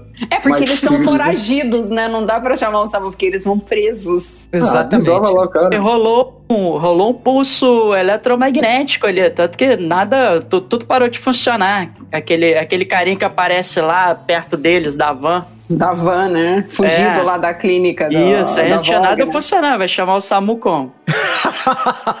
Não, e imagina agora que não pode entrar brasileiro lá pro SAMU ir pra lá. É difícil. Se o SAMU já demora aqui, imagina lá. Imagina Pois lá, é. Rogério. Pois Agora, é. Não, mas- o pessoal vai reclamar que vocês estão contra o Bolsonaro. Vocês já falaram do Bolsonaro e agora falaram do velho da van. irmão, eu não, Não, eu só, não falei vou- nada, eu não público, falei eu- nada. mas eu falo, eu vou deixar público aqui, eu nunca escondi isso. Cara, é uma atrocidade esse cara no poder, ponto. Eu sempre, eu sempre eu não tenho problema, ah, porque não vão gostar, vai deixar de vender, é que se foda, entendeu? Eu não tenho problema com isso. O ca... e, e- e eu acho, eu acho assim, um problema a gente não poder discutir esse tipo de coisa abertamente, porque tem lá os afetadinhos que se dizem conservadores e que dizem que ah, eu já ia falar de um certo e-mail, mas eu vou deixar quieto. Mas Olha enfim, eu não, eu não tenho nenhum problema, eu não tenho nenhum problema falar nisso. Minha posição política não, enfim, é isso aí. Não, mas eu tô usando que vocês falaram da van, eu pensei no velho da van. Vocês falam Ah, que é assim, Ah, né? eu quero que morra também. Nossa, caralho. Esse aí não serve nem. Rogério, você fez um trocadilho com van e velho da van. Foi. Nosso herói. Esse aí não serve nem pra SUP da terceira divisão. Mas cê- mas vocês viram que rolou um bonequinho dele, né? De tipo, de Claro. super, super da Capitão. Pátria, o Capitão Pátria brasileiro. É. Olha aí, olha aí, o Capitão Pátria brasileiro. Agora, ô Rúbia, o que, que você achou da- dessa, desse caráter de crítica política da segunda temporada de The Boys? Então, eu, eu já vi um pouco disso mesmo na primeira, né? Eu gostei, claro, né? Porque afinal de contas, né? Foi muito bem desenvolvido. Eu acho que é, eu gosto mais de série curta, né? Eu não gosto muito daquelas séries com 20 episódios e tudo mais. Quer dizer, falou a pessoa que acompanhou Stargate durante 15 anos, né? Mas tudo bem. Olha, Olha aí. o tema político, assim, né? O env- o envolvimento da política atual do mundo, assim, foi tão bem desenvolvido na série que eu acho que caberia mais dois episódios, sabe? No- eu acho. no- no- na temporada. Na Isso. temporada, né? Eu e o que, acho que, você, que o que você sentiu falta? Você falou que faltaria mais dois episódios. O que, que deveria ter Então, eu acho que deveriam ter desenvolvido mais os The Boys mesmo, né? É, eles contam. Exatamente. Eles contam Hum. um pouco da história do French, do MM, do, do Rio e mesmo a gente sabe pouco, né? Do, do Butcher. Eu acho que dava pra desenvolver mais, assim, esses personagens, né? Porque os Supers, a gente sabe o que, que é já. Não tem muito passado pra mostrar, né? É, por muito que tenha, por exemplo, a história da Starlight, tem a Maeve e tal, mas assim, não tem muito. Eu acho que dava pra desenvolver mais. Mas ficou boa. Foi uma temporada ótima. Eu gostei muito do- de como eles encaixaram, porque o gibi é antigo, né? O gibi, eu tenho mania de falar gibi, gente, desculpa.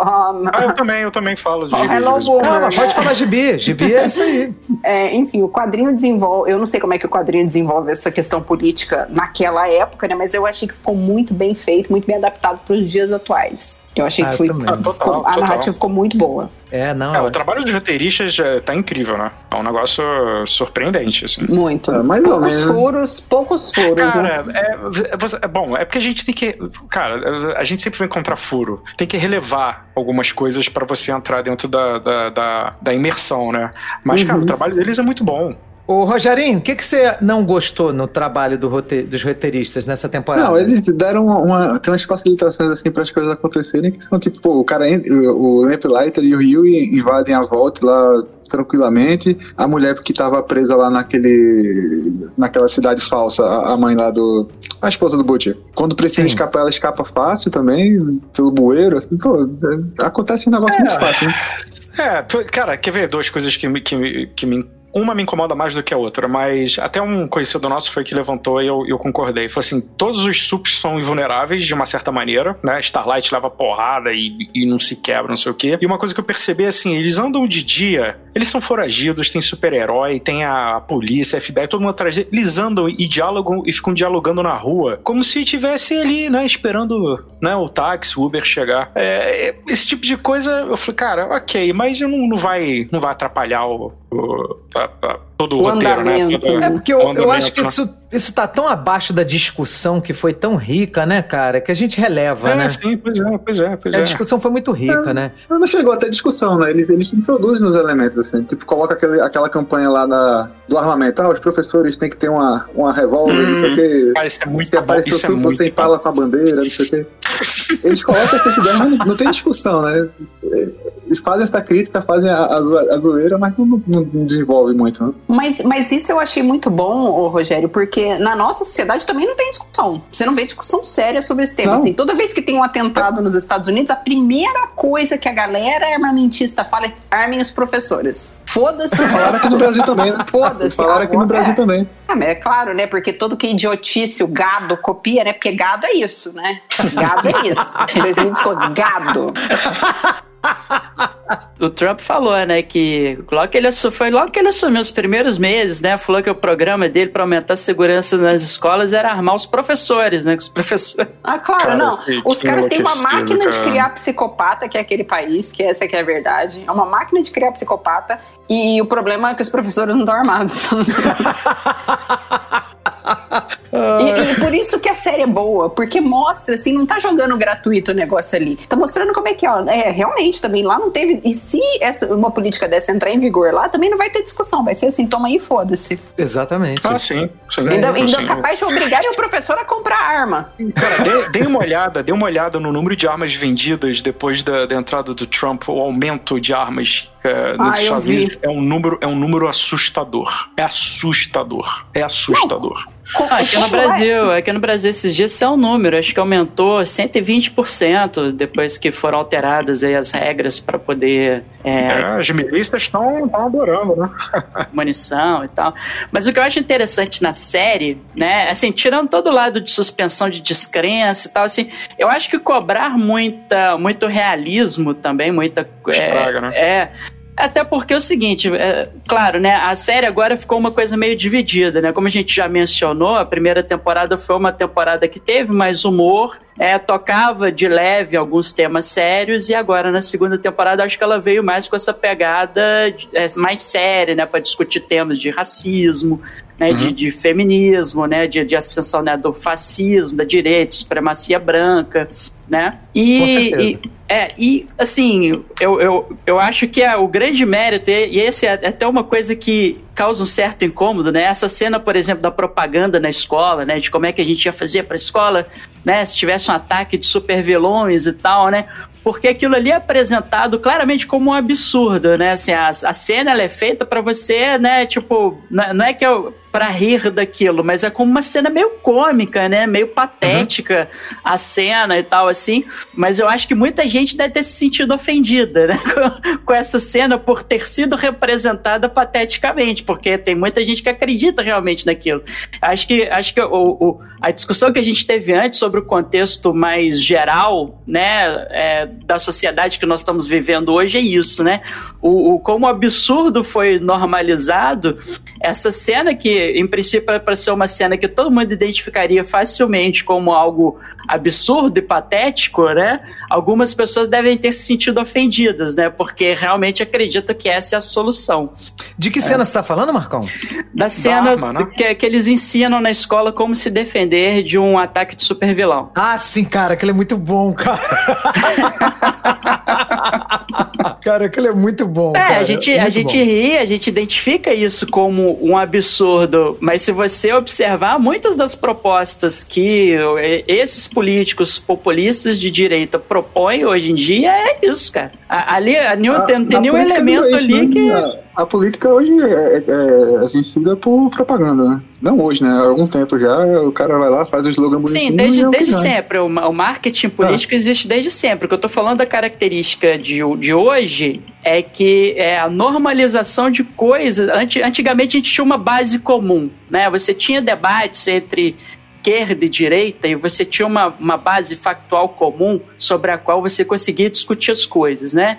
E aí, hoje em dia, né, com essa proliferação de fake news e teorias da conspiração, é, né, essa, né? essa coisa do que o, que o Andrés mencionou do QAnon e tal, que é Cara, não, não, tem como descrever, né? Não tem como você imaginar não, que uma pessoa acredite nisso. Aquela coisa da pizzaria lá, da, da eleição da Hillary, né? Que o, ah, o é, camarada é. entrou na pizzaria. A pizzaria. É, é. o pizzaria. Cara, é, é, a gente tá vivendo um mundo que a, a, a, maluquice é tão normalizada que você não tem mais uma base comum de discussão né? É, mas essa é, a tática, essa é a tática fascista, né?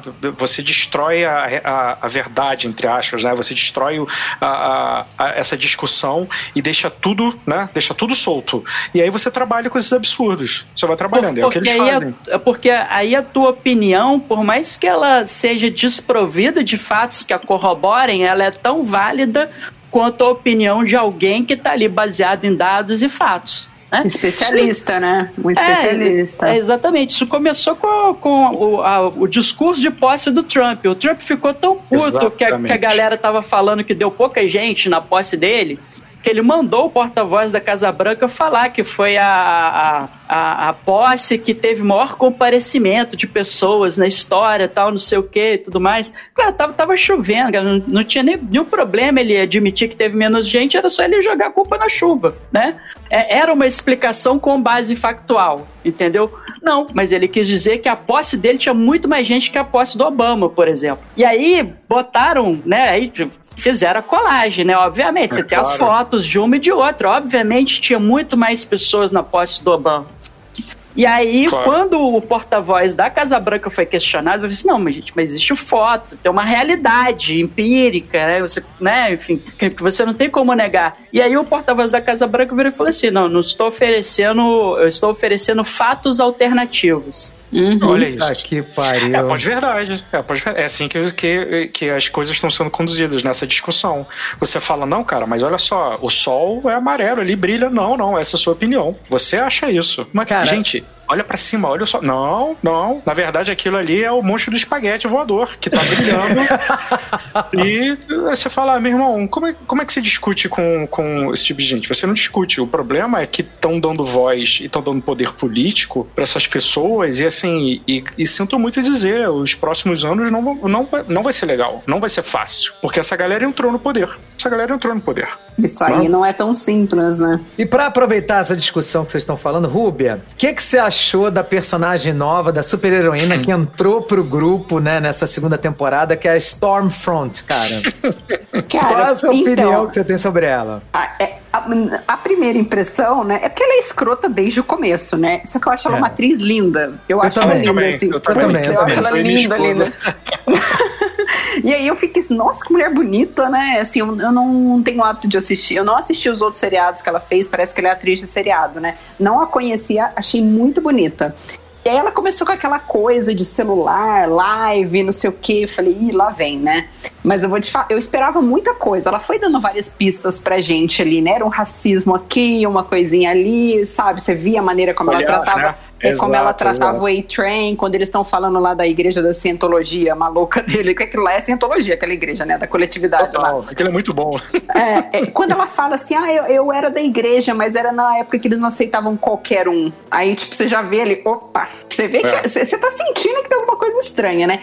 E o discurso vai escalando. Tanto que naquele episódio em que ela vai mostrar as fotos de quem ela realmente é pro Homelander, na hora que eu vi a Soash, ela falou: esse aqui é o Himmler, esse aqui é o Goebbels. É, eu é falei, Goebbels, é. Aí na hora que ela mostrou a foto assim, eu não, eu não olhei diretamente o homem, eu falei, gente, ela vai ser casada com o próprio Hitler.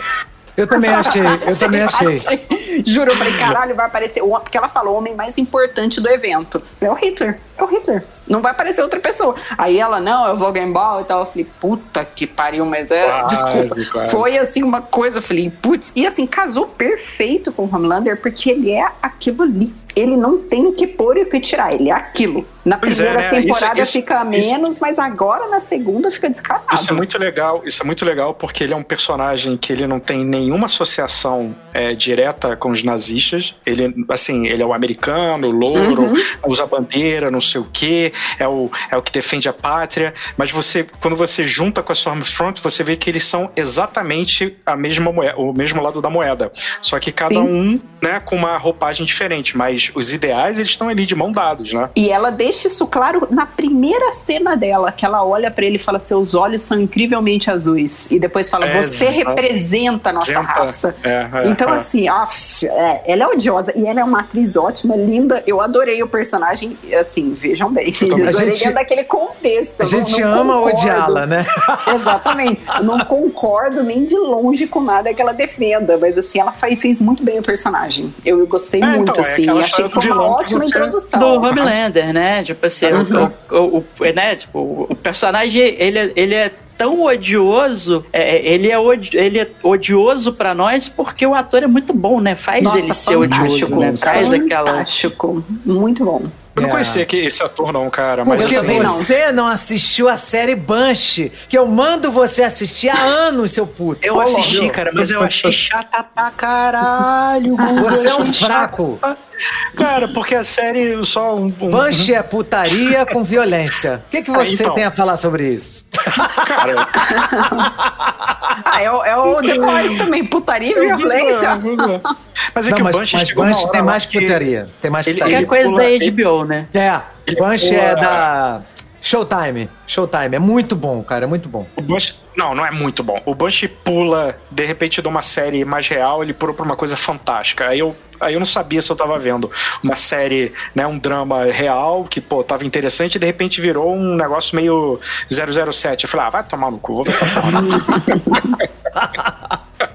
Bom, fica a dica aí pra quem não viu. Banshee tá na HBO Go. Quem quiser assistir é incrível, é foda. E esse ator Anthony Starr, ele é demais. Mas voltando lá pra Stormfront, ô Rúbia, a- o nome dela Diga. é Aya Cash. Linda. Foi a minha personagem. Claro, eu sou, cara, eu sou fã do Homelander porque ele, ele representa tudo que tem de mais escroto, né? Na nossa sociedade. Ele, tá, ele tá criticando, ele é um excelente ator. Mas a Aya, Aya Cash, né, cara, que é a Stormfront, cara, ela tá muito boa nessa, nessa temporada. E a frase que ela diz nessa temporada, pra mim, é a frase da segunda temporada. Marcão, eu já conversei com você sobre isso, né? Você também Sim. concorda, né, que a frase dela é sensacional, né? Putz, não, aquela... Não, Eu já sei qual É, é. essa, eu sei essa, qual é. cara, essa série é, é assim, é um tapa na cara atrás do outro, né? Assim, é impressionante. É que ela fala assim, não, as pessoas não têm problema com isso, com o que a gente faz. As pessoas têm problema com a palavra nazista. Elas gostam. Mas fala, de ela resto- fala, elas gostam. Elas gostam do que eu digo. Elas não gostam da palavra nazista. Tanto é, tanto é que, que existe o incômodo de você usar a palavra, apesar de ser atemporal, anacrônico, né? Assim, atemporal que eu digo, não, a palavra fascista não se encaixar exatamente hoje em dia como se encaixou na época de Mussolini, mas é o mais próximo que você pode trazer da realidade, da atitude, do pensamento dessas pessoas a chamá-las de fascistas. Porque não existe uma palavra moderna ainda para isso, entendeu? Chamar de bolsominion, de bolsominion, pode chamar, pode, de bolsominion, pode. de gado, não sei o quê, isso tudo é até meio infantil, né? Ah, porque gado, eles até sou robô Eu do adoro Volkswagen. chamar de gado. Não, tudo bem, mas mas Desculpa, quando, você gente. chama, mas quando você chama de fascista, e o fascismo foi uma coisa horrorosa, assim como o nazismo, você tá botando uma régua e, e apontando o dedo e falou, cara, eu sei, eu sei como você pensa e é isso que você é, entendeu? E aí a pessoa, não, mas você não pode usar. Eu falei, meu amigo, posso sim, é o mais próximo, enquanto não inventarem uma palavra nova, você vai ser fascista, entendeu? Você vai ser fascista. Ih, É, rapaz, é. esse programa vai estar... Vai, vai Nossa, tá. é chuva Vai estar de do e-mails. balacobaco. Então, oito e-mails da galera irada. Vai ter gente batendo nas Vocês se venderam. Eu, se dessa. não, e olha, cara, que- que eu vou falar aqui, mas eu, Eu nem gosto de comunismo, hein, cara. Eu, eu Não, sou Playstation, eu sou nerd, eu detesto Não, comunismo. Não, mas, tipo, você não, pra Então, você a ser é antifascista, você não precisa ser comunista. É, Exatamente. Não, mas vão dizer que nós Mas somos se quiser comunistas, pode, né? porque eu sou. Não precisa, mas se quiser, falem comigo. Não, mas vamos dizer, o papo furado agora é vermelho, é comunista, não sei o que. Eu nem sou essa porra, né? Mas o, o problema, cara, que a gente tá discutindo é, são os extremos. Os extremos sempre são uma merda. Seja de direita, seja de esquerda, você ser extremo, cara, você está desequilibrado, entendeu? Então essa é a merda. O, a- a- o que a gente tá discutindo é que antigamente isso era a voz de um babaca ou outro que ninguém dava atenção. Hoje em dia, o cara tá na televisão, tá no YouTube, tá na, Não, na eu presidência da. República. Antigamente as pessoas tinham vergonha. Vergonha, pelo eu menos a- concordo. A, a barra moral fazia com que essas pessoas ficassem dentro dos esgotinhos onde elas deveriam estar. É, Era, Porque, assim, era socialmente mais reprovável socialmente você falar certas coisas. Exatamente. né? Foi esse, esse, esse idiota pro poder. Essa galera, cara, não teve um maluco no bar com, a sua, com a- uma braçadeira com a suástica no braço, porra? Foi lá, lá em Maricá, né? Eu acho que foi Entendeu? Ah, teve ah, mas é só um cara. Cara, começou assim. é só começa um, com um começa cara. com só um. é. Daqui a 20 anos tem 3 milhões. E aí, amigo, já era. Babou, entendeu? Babou. Esse barco já partiu, é verdade. Esse É. barco já partiu. Tanto que a Stormfront, ela fala pro Homelander, ela, pô, por que, que você quer ser amado por todo mundo, cara? Pega ali um, uns mil, né? Eu não lembro agora os número- o número que ela falou, uns 10 mil fanáticos. Acabou, é disso que você precisa. Você precisa de uma base de fanáticos. Ela, né? fa de ela gado, fala né? isso, famosa ela fala, eu, eu tenho Minoria barulhenta, que a gente É, chama. ela fala, você tem fãs, eu tenho soldados. Isso, e, e isso é é, bom. e é esse o termo mesmo, porque Porque a galera é, porque se milita você- por ela, né? É, se você pensar esse núcleo duro, né, do, do- dos apoiadores dos políticos populistas que a gente vê por aí.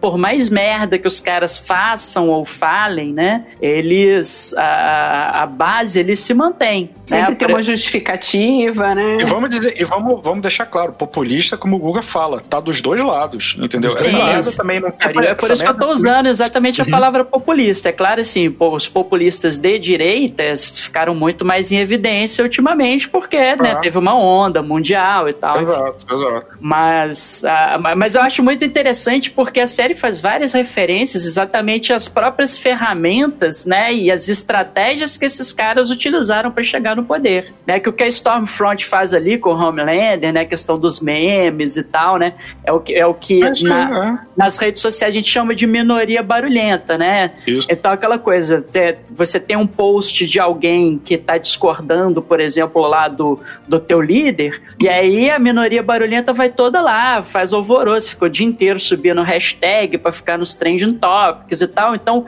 essa minoria, ela se faz parecer maioria, né? Uhum. Então, É. parece que, parece que o debate político tá sendo dominado por essas pessoas, que essas pessoas constituem a maioria quando na realidade elas não estão. É, basta você ver quando se chama aí, por exemplo, para um, um ato presencial, né? Para ir para a rua mesmo fazer um ato hoje em dia, né? Uhum. Assim, como, como o robô não protesta, né? Então.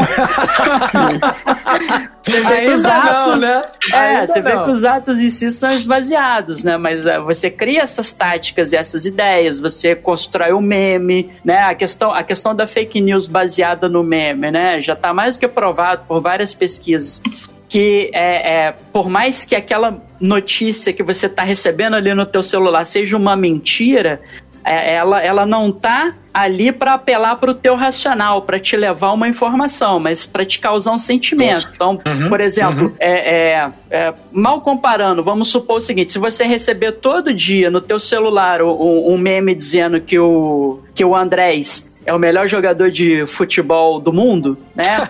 Por mais que você saiba que isso não é verdade, que né, os fatos estão contra isso, você vai criar uma certa impressão nas pessoas e as pessoas vão tender a gostar ou não gostar mais ou menos do Andrés a partir dessa reação emocional, porque isso aí fica, digamos assim, causa uma impressão nas pessoas. E é isso que a Stormfront está fazendo, né? Tipo assim, ela está utilizando essas técnicas de disparo, de, de mensagens em massa, de fabricação de memes para ridicularizar os inimigos, né? acho, que, acho que mostra até um meme com aquela é, é, congressista, né, e tal, é, ridicularizando a congressista, enaltecendo o, o Homelander e tal, para poder subir a popularidade dele nas redes, né, e tal. E você vê, né, que o Homelander é um personagem muito interessante, porque como eu estava conversando até isso com o Guga ontem, é, é, como ele foi criado por cientistas, né? Ele não teve pai, mãe de fato, né? Você vê que ele é um cara muito carente de aprovação, de atenção. Ele precisa o tempo todo que as pessoas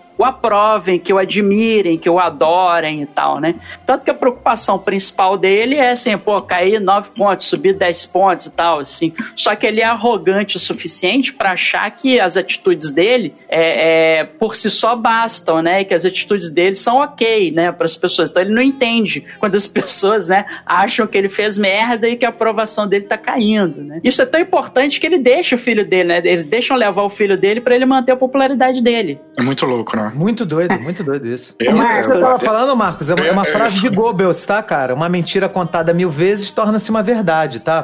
O Goebbels era o cara que, que cuidava da comunicação lá nazista do Hitler, tá? Rubi, E o que, que você ia falar? Não, é porque o Marcos foi falando isso e realmente essa relação de ódio, de enxergar o inimigo, é, a série mostra muito bem e é uma construção rápida ali. Mas uma vez eu li uma matéria, eu vou até procurar, de um jornalista americano que ele falou como o pai dele, que era uma pessoa dócil, uma pessoa que amava a família, se tornou uma criatura odiosa. É, o pai dele trabalhava numa empresa na cidade e ia todo dia caminhando para o trabalho. O pai dele mudou de emprego, a empresa foi transferida, não me recordo com detalhes, e o pai dele passou a ir de carro para o trabalho. E o pai dele sintonizava numa rádio que era tipo da Atena, era só show de horror, né? Bandido bom é bandido morto, tem que matar todo mundo, lei do talhão, e falava assim, aquela, aquela coisa, né? Escorria sangue pelo rádio do carro. E ele foi, ele foi notando que o pai dele, ao longo do tempo, não foi um processo rápido, o pai dele foi incorporando aquilo.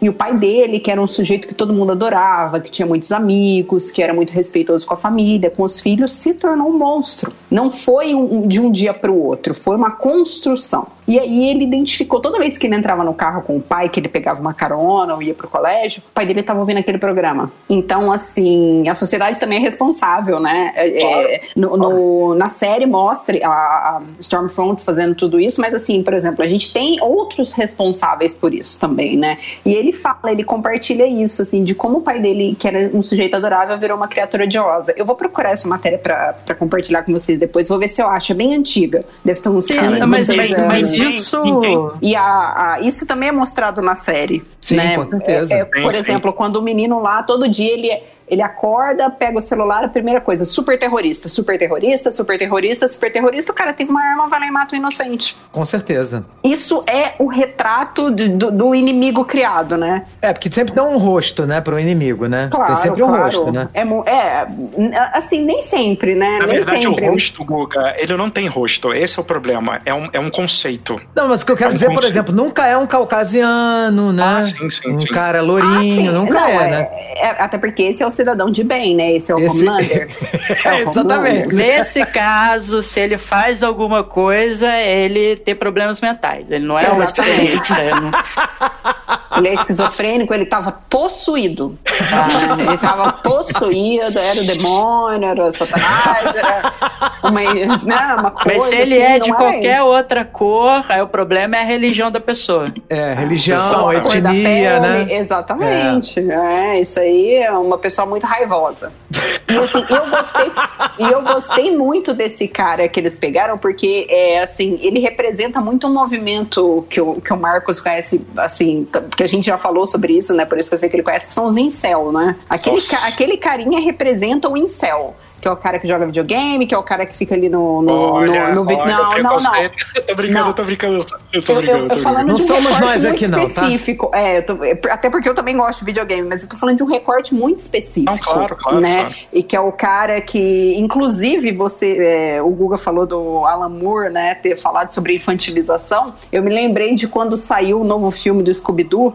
Que tem uma figura aí no, no Twitter que falou que achou a Velma horrorosa porque ela não tava sexualizada. É, na minha Aí época, a eu- Velma era gostosa. Não era É, isso? não, é, é Não era ele falou. Daphne. Não, era a Velma. Não, era a Velma. Era a, A Velma tinha um peitão numa, numa versão aí anterior É, e agora aí ela ele, tá sem ele peito. falou, não, porque essa cultura da lacração aí acabou com a Velma, e eu, eu tinha, sei lá, sonhos eróticos com a Velma, uma coisa assim, e aí você fala assim, e era um cara, sei lá, da minha idade, 37, quase 40 anos, sabe? Você fala, porra, o cara é um homem de 37 anos reclamando porque um desenho mudou. É, exatamente, Por exatamente. favor, né? Eu adoro desenho.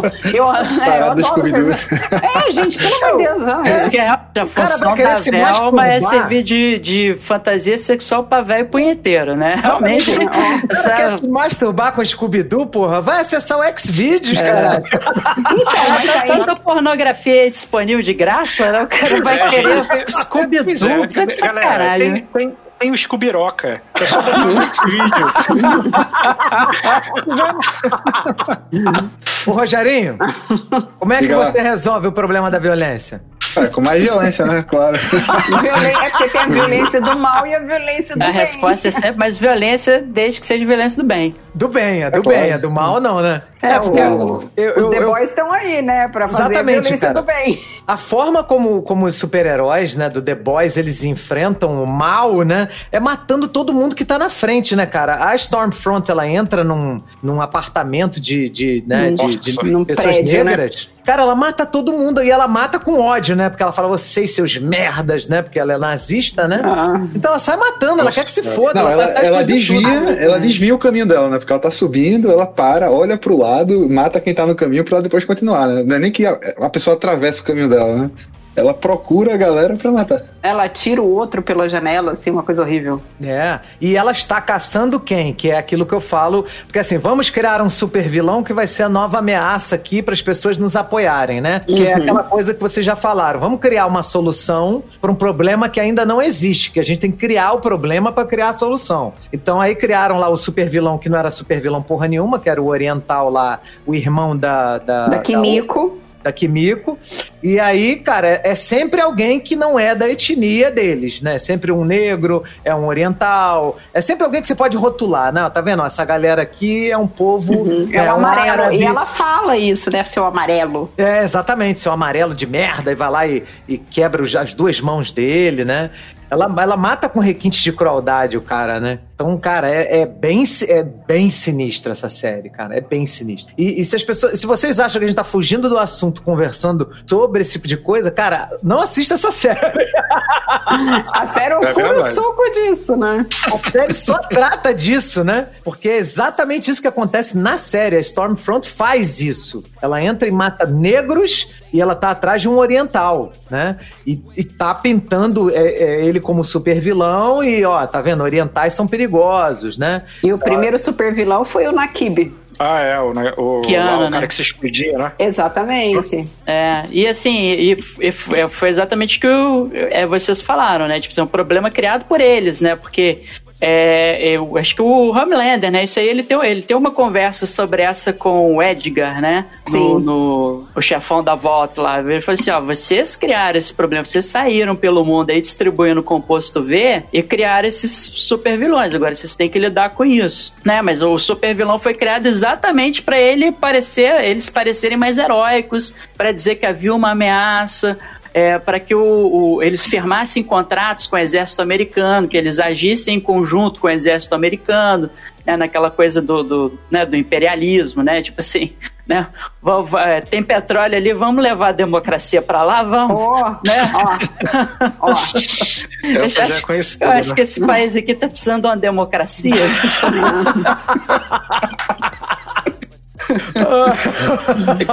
Uma democracia imposta, né?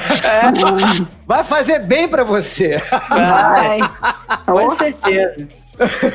É, Então, é, eu acho que é por aí, porque assim, na verdade, assim, como a série, eu tava até, eu também, também conversei sobre isso com o Google antes, né, assim, eu acho que um, um problema, talvez, que a série tenha criado para ela mesma nessa segunda temporada é que como ela abordou vários temas, né, como a gente já passou aqui, ela abordou a questão da fake news, ela abordou a questão do, do preconceito racial, né, do, da ascensão do, do populismo, né, principalmente de direita no mundo, da, da questão da xenofobia, é, da, né, da, da questão, até questões históricas, assim, né, no fundo, e, e é uma coisa que é verdade, é, a gente tem que lembrar que as, as leis de Nuremberg na Alemanha, que eram as leis raciais contra os judeus na Alemanha, foram claramente é, é, Inspirada. inspiradas nas leis de Jim Crow, do, do, do, É, eu ia do- falar isso. É, do, do, do- da segregação americana, Uhum. né? Então, quando, quando isso retorna, que a Stormfront se alia ao, ao Homelander, né? E tal, você refaz essa ligação, né? E exatamente quando você vê esses protestos, né? Como a gente viu os protestos de Charlottesville no- nos Estados Unidos, né? Que você tinha lado a lado lá neonazistas, né? E supremacistas Exato. brancos É. andando juntos, né? E tal, assim. E até ali um- uma galerinha da bandeira amarela aí e tal, com a cobrinha, também tava lá junto com os neonazistas. Ó, o Paulo Cogos. Furiancap, E É, essa se, você, se você pegar a história americana, né, antes da, da, da Segunda Guerra, né, pegar os movimentos que, que aconteceram, inclusive de populistas que quase é, se elegeram com esse discurso muito parecido com o dos alemães, o próprio Henry Ford, cara, ele era abertamente um cara que hoje em dia, se ele falasse e fizesse as coisas que ele fez na época, nego não vendia um carro hoje, né, pelo menos eu acredito. Mas... Semita, né? Total. É, antissemita total. Você vê. ah, e aí vem sempre um idiota e vai falar: ah, mas você tem que entender que o contexto da época. Contexto da época. Não, Ah, o contexto da época era o seguinte: vocês andavam em plena luz do sol sem levar uma pedrada na cabeça. Hoje em dia você leva um pau na boca. Entendeu? Esse é o contexto. Mas hoje tá sendo.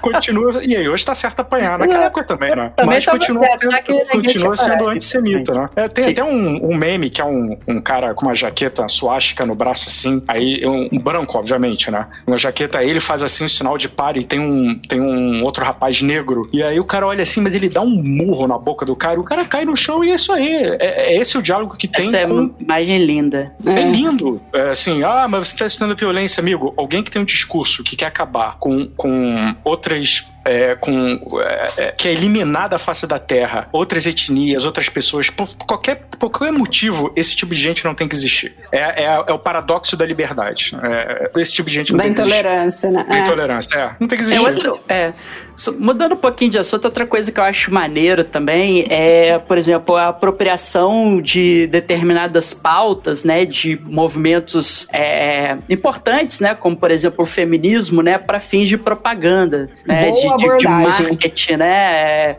cês- é, a- eles forçam, né, claramente aquela relação da Queen Maeve, né, com a, com a, Com a Helena. com a Helena, né? E, aí, e é muito engraçado dizer, Helena, a partir de agora você vai é, é, vestir essas roupas aqui e tal, né? Que era Muito louco, calça, tal, não sei o quê. Mas ela vira e fala assim, não, mas eu gosto dos meus vestidos, tal, não sei o quê. Não, não, fizemos uma pesquisa aqui de, de imagem e as pessoas se sentem mais confortáveis com uma relação lésbica que uma se, se encaixa perfeitamente no gênero masculino, né? Quer dizer, você não pode ter duas É. lésbicas femininas. assim. Ela não, mas a, a, a Queen Maeve não é lésbica, é bi, então bi não tem muita aceitação. Tem que ser É. lésbica. né? Assim, o mercado não Encontra ela aceita. na cama com cara, né? Assim. É, nossa, olha, não. Bi não é legal. Bi não é legal. O pessoal não não é. gosta de bi. É, bi não pode, tem que ser É.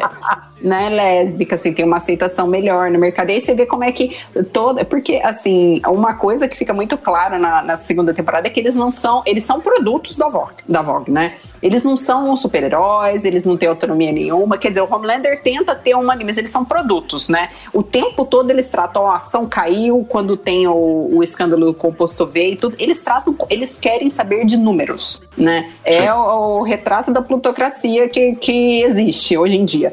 Então, assim, ah, o- não, eu tenho meu contrato até o dia tal, né? O Homelander fala pro, pro Stan. Ele fala, tudo bem, então a Vogue, a Vogue não é uma empresa de super-herói, a Vogue é uma farmacêutica. É muito conversa com o Butcher é uma coisa maravilhosa, né? Aquela conversa do Edgar com o Butcher, né? Sim, Que o, é, o, o- é porque assim, o Edgar, né? Assim, quem, pra quem não viu a segunda temporada ainda, o Edgar é aquele ator que tá no Mandalorian, que fez Breaking Bad, né? Ele é o vilão, o- vilão de todas as séries. É, João Carlos eu esqueci o nome do ator, mas ele é excelente, ele é muito bom. É Exposito, Juan Carlos Esposito, Exposito. né? Isso. Ele é muito bom. E. Gus Fring, eterno Gus Fring. Gus Gus Fring, Fring. com certeza. E aí ele conversando com o Butcher, né? O Butcher meio que, meio que fala com ele, né? Mas, porra, você colocou lá uma piranha nazista, né? Que foi a Nazi Bitch, né? do- no- lá no, na equipe pra tentar controlar o Homelander. Você não se sente mal com isso e tal, né? Assim, ou pra você é, é só o dinheiro. Aí ele, ele falou assim, desde quando não é sobre dinheiro? Então, isso que eu ia falar. A gente tem que ter bem claro na nossa, no nosso discurso que a maioria desses movimentos que eles só estão sendo sustentados é porque ele começou a sentir no bolso, né? É, o que eu quero dizer é que isso não, não quer dizer que eles sejam menos legítimos, mas assim, a a- o mercado, quando ele percebeu que fazer um Doritos com uma bandeira é, LGBT, LGBT. Na, na, na embalagem vendia mais, cara, o Doritos passou a ser o salgadinho da, da molecada, entendeu? E, Ou e assim, que o cara não compra porque a família dele não aceita esse tipo de É, coisa, né? Só que o exato. cara que boicota é muito pouco. É muito pouco. Mas assim, se, se isso for trazer é, bem-estar e igualdade e um mundo um pouco menos intolerante, eu não vejo problema do mercado estar se adaptando a isso, eu vejo até isso como uma coisa boa. Mas a gente tem que entender. É só pegar a história. É, Por que, que o Brasil aboliu a, a escravidão? Escravidão. ah. Não foi porque um belo dia acordou, ah, coitado da, da população negra que tá sofrendo. Não, cara. Inglaterra botando pressão pra acabar com essa porra.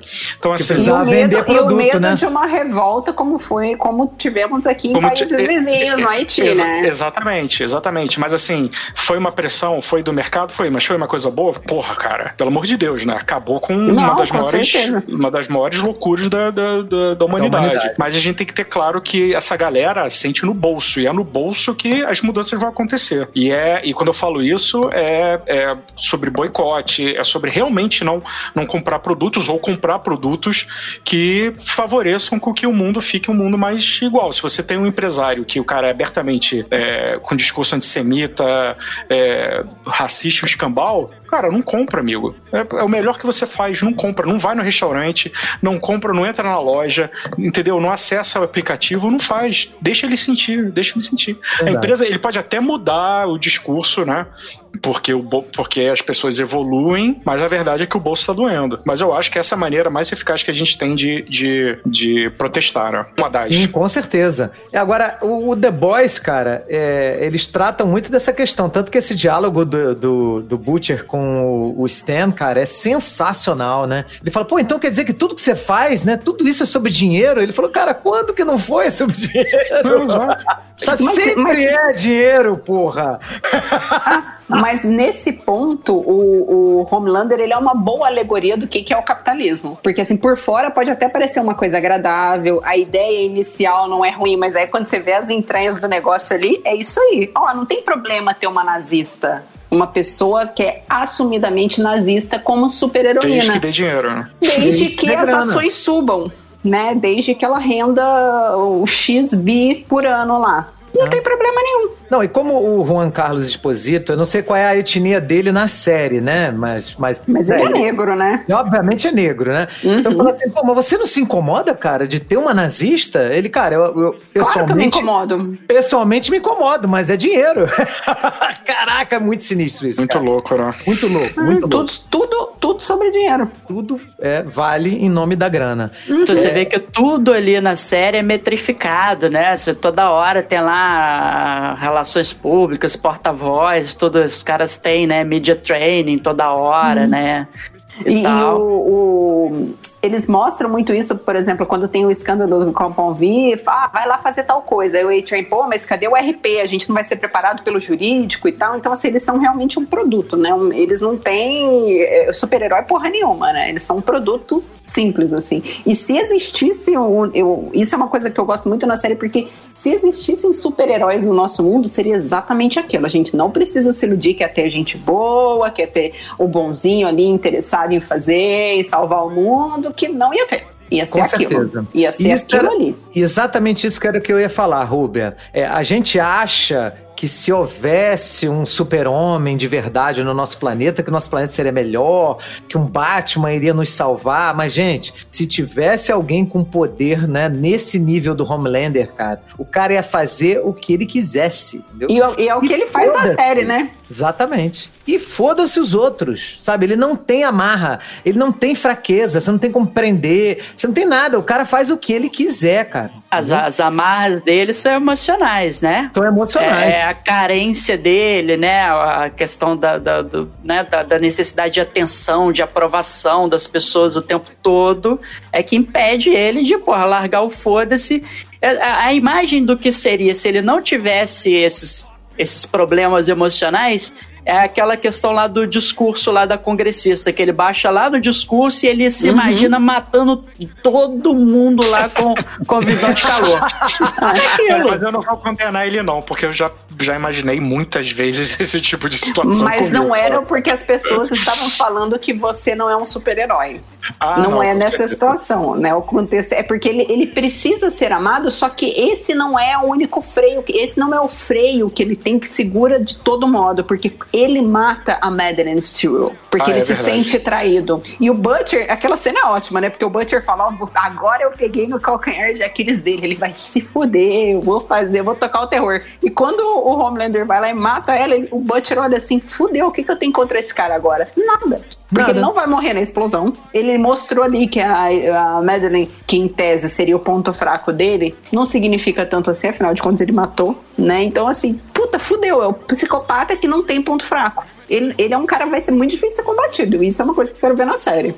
Exatamente, vai ser foda, vai ser bem foda. né? E assim como a Stormfront, né? Porque ela não morreu. Ela não morreu. Ela virou o Darth Vader. Virou Darth Vader.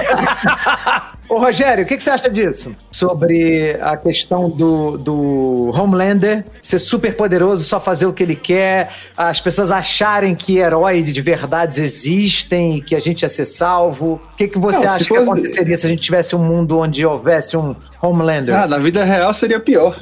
Eu não confio em ninguém pra ter esses poderes assim. Ah, na verdade, existem já os poderes, né? O que a série tenta dizer é que o poder é o dinheiro, né? O, o cara ter força e, e, e o superpoder lá que faz é, é secundário, né? O que, o que vale ali mesmo é, é A o poder grana. econômico, né? É a influência, é o poder. É, que é, É, eu o, tava, como eu tô lendo é política, Duna, né? eu, tenho, eu tenho assistido algumas coisas do Frank Herbert, né? Que é o cara que escreveu o livro Duna, né? E ele fala que a gente sempre deve desconfiar do- dos nossos políticos, dos nossos governantes, porque é, é saudável para um povo não ser dominado, né? E, e é isso que a gente realmente, enquanto povo, que a gente precisa lutar contra isso. E, e eu, eu falo mal, assim, de tudo quanto é governo. O pessoal fala, ah, vocês agora são isso, são aquilo. Cara, sempre falei mal do Lula, agora eu falo mal do Bolsonaro e o próximo que tiver aí eu vou falar mal também. Claro que o Bolsonaro, ele está né, excedendo... né, Tá de É, parabéns, né? Tá de só, parabéns. coloca na régua Tá de parabéns é pros absurdos que, que, que, tá, que estão sendo Mas peraí, né? peraí, peraí, peraí, deixa eu, deixa eu, deixa eu, eu concordo com você, mas eu só corrigir uma coisa. É, você não pode dizer, ah, eu falo mal do Bolsonaro, eu não vou nem botar o Lula porque tô de saco cheio dessa. Aí eu falo mal do Bolsonaro, eu falo mal do, do outro candidato. Cara, o Bolsonaro ele é extrema direita. O Bolsonaro ele tá fora de você falar mal, entendeu? O Bolsonaro não deveria estar na mesma régua sua crítica de dizer, olha, eu não gostei da política do fulano e eu não gosto da política do Bolsonaro. Isso não deveria nem ser debatido em em, em si, né? Porque o cara é extrema direita. Ele Sim. representa essa é, como o Trump. Não, é- é- trazer trazer extrema direita para dentro do discurso se é bom ou é ruim é uma loucura e é por isso que a gente tem o que tá acontecendo. Sim, sim, é minha verdade. opinião, é minha verdade. opinião. Não, mas é verdade, é verdade. E aí a questão é que você sempre tem, que- tem que questionar o seu governante. Né? Sempre. E, e quando você não questiona, como você, quando você acredita que aquele governante ele quer o seu bem e vai te ajudar e vai te salvar, você tira a responsabilidade que você tem enquanto cidadão e coloca na mão de um cara, de um- uma pessoa que muitas vezes é louca, né? Como está acontecendo agora, né? Então, é, isso, isso, além de alimentar uma relação de dependência, porque assim, você sempre vai ser dependente do governo, né? De quem estiver lá, né? Então, se o governo for ruim, você ficar ruim. Se o governo for, ma- for mal, né? Então, é, é, o povo brasileiro e qualquer povo tem que entender que não existe salvador, não existe super-herói, não existe alguém que vai lutar pelos seus interesses. É, Cara, quem tem que lutar pelos seus interesses, quem tem que cuidar de você e da sua nação também, do coletivo também, não é só dos seus interesses individuais, mas dos interesses coletivos, é você que é cidadão. Cada um por si. Não, que isso, Rogério. Não foi isso que eu falei, não. Não foi isso que eu Foi falei, isso que você não, disse. Rogério. Tá gravado. Não, não foi isso que eu disse. Porque a- as pessoas falam assim: ah, porra, é, os políticos não respeitam a lei. Mas, cara, ninguém respeita a lei, né? Assim, pelo menos no Brasil, né? No Brasil as pessoas não gostam de lei. Acham que lei é feio, que, que lei é ruim, que lei é feio. tem lei que Não, pega não, e não, lei é que no não Brasil, pega, não. Não é só no É. Brasil, não, cara. Vou te falar que não é só no Brasil, não. A diferença é que a lei nos outros países, inclusive onde eu estou, ela é aplicada de maneira eficaz. Entendeu? Não tem, não tem espaço para a lei que pega e que não pega. Até a lei ser aprovada, é- passa por vários processos e, e tem discussões que, cara, você tem vontade de dar um tiro na cabeça, porque nego fala durante horas. Quando a lei é aprovada, meu amigo, acabou, acabou. Não tem essa de lei que pega e que não pega. Entendeu? Ah, mas aí, eu- aí eu discordo também, Andrés, porque tem pra quem a lei pega, pra quem ela pega e quem ela não pega. Isso Também é no tem mundo isso. inteiro. É a isso é no mundo plutocracia, inteiro. né? Tem a plutocracia também, né? Mas aí a gente vai entrar numa outra discussão. Eu concordo com você, Rubens. Mas aí isso é uma outra discussão. A gente tá falando em termos de conceito, né? Em termos de. de não tá falando da, da, da aplicabilidade. Olha, nego que tem dinheiro. Na verdade, quem tem muito dinheiro, a lei. Não, a lei, não a lei no Brasil nada. não existe. É, não existe. Não, não, no O cara mundo, faz cara. é no Brasil, não. No mundo. É, no- a lei é desenhada para a lei é fe, toda lei a gente tem que ter sem- isso sempre em mente que toda lei é feita para pegar um, um pega- é mas para pegar um recorte muito específico de pessoas. Porque se você é, por exemplo é o pobre é o negro sempre são os rejeitados né? A gente tem o sistema penal que foi desenhado para fazer isso. A gente não precisa ter ilusões que ele foi criado para proteger a Ah, sociedade sim, sim, sim. Sim, né? com certeza. E com isso certeza. não é só no Brasil. Por exemplo, tem um seriado muito bom da Netflix chama Making a Murderer. Ah, meu Deus do céu, que É. agonia esse seriado, Então, cara. mas aí você vê assim, é, eu olhava e falava assim, ah tá, ok, judiciário brasileiro e americano dando as mãozinhas assim, sabe? Porque é igual. Não tem muita igual. diferença. E se você for analisar a questão penal em outros países, eu não acredito que vai ser muito diferente também, não. Infelizmente. É, eu também não, mas eu acho que a gente precisa é, precisa estar consciente que isso acontece e ter que fazer as coisas para que isso mude. Porque é, Concordo. ainda assim é o melhor caminho que a gente tem. É o melhor sistema que a gente tem, entendeu? É o sistema de leis, de uma sociedade que ela se regula, enfim. Bom, a gente entrando em outro papo. Mas eu concordo com você, Rubia. É, é, é- é isso aí. Making a murder é a realidade na maioria da, da maioria das pessoas que estão abaixo de um certo nível é, econômico, né? Não, e assim, isso não tá tão fora do assunto da série, porque aparece a congressista lá tentando fazer o quê? Ou controlar os supers através de leis, ou classificar super terroristas como os alvos da sociedade americana, né? Que até o Homelander fala: não, não somos a salvação do mundo, somos a salvação da América. Uhum. Né, que não é tão fora do assunto, eu acho que é bem dentro do assunto da série, inclusive. Sim, sim, não. É, tudo que a é gente a tá cena da discutindo discussão tem a ver. lá no grupo focal, né? Que ele vira e fala assim, não, é- as pessoas gostaram mais de salvar o mundo. Ele, não, eu já falei, é salvar a América. Foda-se o mundo. Salvar a América. Mas isso é o puro suco, né? Sim, sim, com certeza. Total. Eu queria, eu queria America puxar... Great Again, né? Ah, é. Eu queria puxar uma outra discussão aqui, que na verdade é sobre uma derrapada da série, que foi até uma madrinha nossa que levantou lá no grupo do Papo Furado no Telegram, a Emily, que é sobre a cena do, do The Deep, né? Que meio que dá uma passada de pano pro abuso sexual que ele comete, né, na, na primeira temporada, né? E a gente descobre que é uma parada recorrente, que é quando ele tem aquela viagem, né, de, de LSD, que ele conversa com as guerras dele, né? A- e a, a Emily foi, foi bacana porque ela chamou a atenção porque é, da forma como a cena ela é filmada dá a entender que ele é, que os atos dele se justificam pela é, pelo Pela problema de autoestima que ele tem, né, por causa da imagem, porque é, as guerras são feias, ele, né, enfim, e, e ele tinha uma necessidade de, de se reafirmar e ele se reafirmava abusando sexualmente das mulheres, né, por conta desse problema de autoestima que ele tinha. É, tanto, tanto que essa, essa é uma cena que é diferente, né? Essa é uma cena que tem no, no quadrinho e tem na série, tem na primeira temporada, que é a questão do abuso que ele comete com a Starlight, né? Que logo que ela chega no, no né, para fazer parte do set e ele força ela, né, a, a a fazer sexo oral nele, né?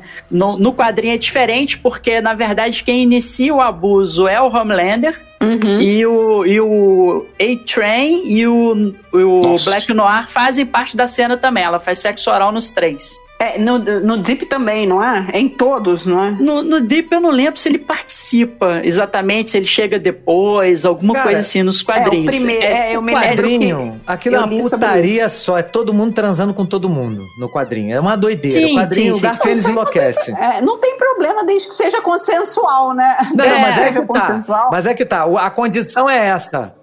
Tipo, o É. André chega lá, o André é o novo The Seven lá. Então, ó, pra entrar aqui, meu amigo, tem que transar com todo mundo, entendeu? É, é a condição pra você entrar no grupo, é você tran- transar com todo Cara, mundo. mas o mundo, o mundo é assim, tá, Guga? Assim, pra muitas mulheres, o mundo. Não, É. eu tô falando sério, pra muitas Sim, mulheres o claro, mundo é claro. assim. cara. Mas, mas, assim, o que, é, assim, o que eu tô querendo dizer é o seguinte: depois, na segunda temporada, tem essa coisa de ele entrar pra igreja lá, que é né, a Cientologia B, né? E, e fazer uma espécie de retrabalho na imagem dele, né? Só que O quando ele é recru... rebranding, né? É, o rebranding lá. Rebranding do produto, exatamente, Ruga. Só que quando ele é recrutado ali pelo Gavião Arqueiro genérico ali também, É o, o Gavião Arqueiro meio que faz, né? Ele realmente acredita naquilo ali e tal, e tenta convencer o, o Deep a fazer essa viagem para ele se reconectar consigo mesmo e tal. E o problema dessa viagem, é, a cena poderia ter sido feita de outra forma, como por exemplo aquela mulher, aquela representante da igreja, né? Convencê-lo, ah, não, cara, deixa disso, não fica se culpando, você só faz isso por conta dos teus problemas de autoestima, né? É, se você aceitar o teu corpo como ele é, você vai deixar disso tal, e, e, digamos assim, ir manipulando o Deep. A cena como ela foi feita parece uma viagem é, é, interior do, né, uma reflexão interior do Deep e que ele se convence realmente de que o, o- e a cena convence a gente, né, e a gente acha que ele realmente quer se redimir, né, daquilo que ele fez. Ai, É, momento, eu achei ele um babaca que só quer voltar. Eu não achei Não, que ele se sim. arrependeu, não. Sim, mas assim, concorda que essa cena específica, ela meio que tende a, a fazer isso com a gente, da gente entender que é, justificar as atitudes dele pelos problemas de autoestima? Eu não, sinceramente. Eu não, eu não vi assim também, não. Eu vi como ele, ele tentando arrumar uma desculpa pra, pra Ele, tentar. se ele ele se justificando pra si mesmo, né? Tentando justificar o injustificável. Sim, né? sim, ele se justificando pra si mesmo. Mas de qualquer forma, gente, é, é para assim. é- eu entendo o que o Marcos falou e o que eu concordo com a Emily. A cena foi construída de uma forma é, que eu acho que dá uma certa passada de pano, sim. Não sei, eu, eu também achei. Ah, eu não, achei. eu, eu não É, achei, por- particularmente, é, é assim, porque minha eu acho que, tá- cês- acho que vocês estão fazendo uma leitura mediada da cena, né? Vou ter Porque que ver de novo. Qual É, capítulo, você sabe? Foi no quarto ou quinto da, da segunda temporada. Eu vou É. dar uma olhada ali. Porque assim, a cena é meio patética, né? Que a Guerra fala com ele, ele fala com a Guerra. Como se trata de uma viagem interior, é, a, a, a cena dá a sensação de que o arrependimento dele é sincero, digamos assim. Sim, isso aí. Tanto, tanto que eu fiquei com essa impressão da cena que quando ele encontra com a Queen Maeve depois, eu acho a Queen Maeve meio escrotinha, né? Que ela, que ela já dá o seguinte, ela fala assim, cara, olha, você vai me ajudar, você quer voltar pro set, você vai me ajudar por causa disso, disso e disso. Aí ele fala alguma coisa com ela e ele diz assim, não, não quero papo com você não, cara, você é um escroto, filho da puta. É, a- ela fala isso. E aí eu, eu tive um sentimento, certo sentimento de antipatia por ela, porque em contraposição a essa cena da viagem interior dele, né? é, é, deixa.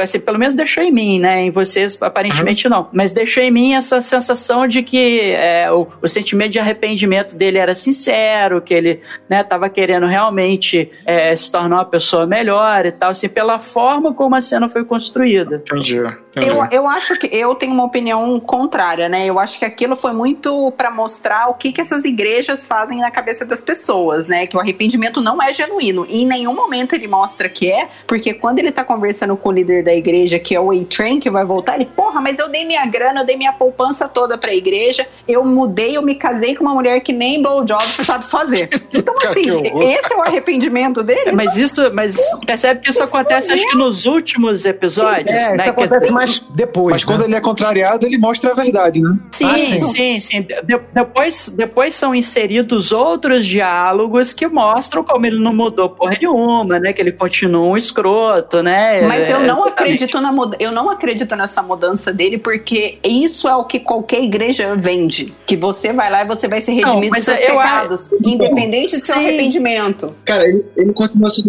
o tempo todo. Ele, assim que ele faz esse negócio, depois ele vai, pega a baleia, mata a baleia pra nada. Ele acaba com a vida da baleia. Ele não liga pra porra nenhuma. Ele só quer saber de voltar pro, Pro pro lugar dele. É. Ah, Mas é, não- isso, o, que- o que eu tô, o que eu tô dizendo é o seguinte: talvez a, a, a, a cena deixasse mais claro esse teu ponto de vista, Rubia, se fosse, por exemplo, assim, se, se essa é, viagem dele fosse trocada por uma pregação, dele assistindo uma pregação da igreja, ou conversando com aquela representante da igreja, de- que aí você, é, é, digamos assim, deixaria mais claro que aquilo ali é simplesmente uma manipulação da igreja, né? Porque ela tem interesse naquilo ali, enfim. Ah, entendi, Marcos. O que você quer dizer é o seguinte: o fato dele estar numa trip é como se ele tivesse acessão da verdade dele interior. Isso. A forma- e aí, na verdade, não- aquela verdade interior não existe. Aquilo dali é. é- é- Ele continua escroto. Aquela, aquela, aquela viagem interior dele, que ele, ele toma, sei lá, ayahuasca, LSD, ou whatever, que eles botam lá pra ele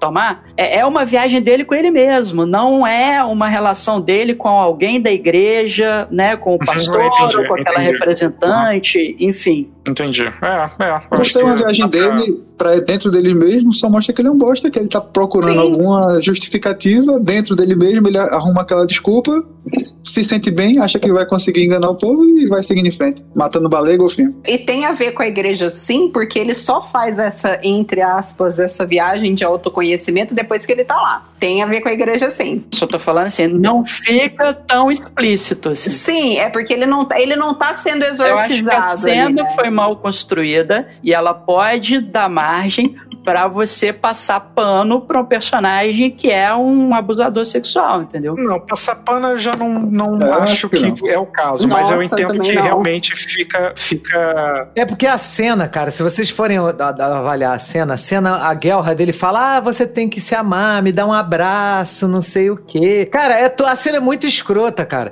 E assim, e- e, eu entendo que depois eles deixam claro que aquilo tudo foi, sabe, falso e o cara era um babaca. A, a série deixa isso bem claro. A, a série não peca por isso, não, tá? A gente só tá falando do recorte dessa cena específica. A gente acha que poderia ter sido feito de um jeito melhor, né? Tipo uma lavagem cerebral, uma coisa induzida. Olha, você é assim por causa daquilo. Tem que ver de novo.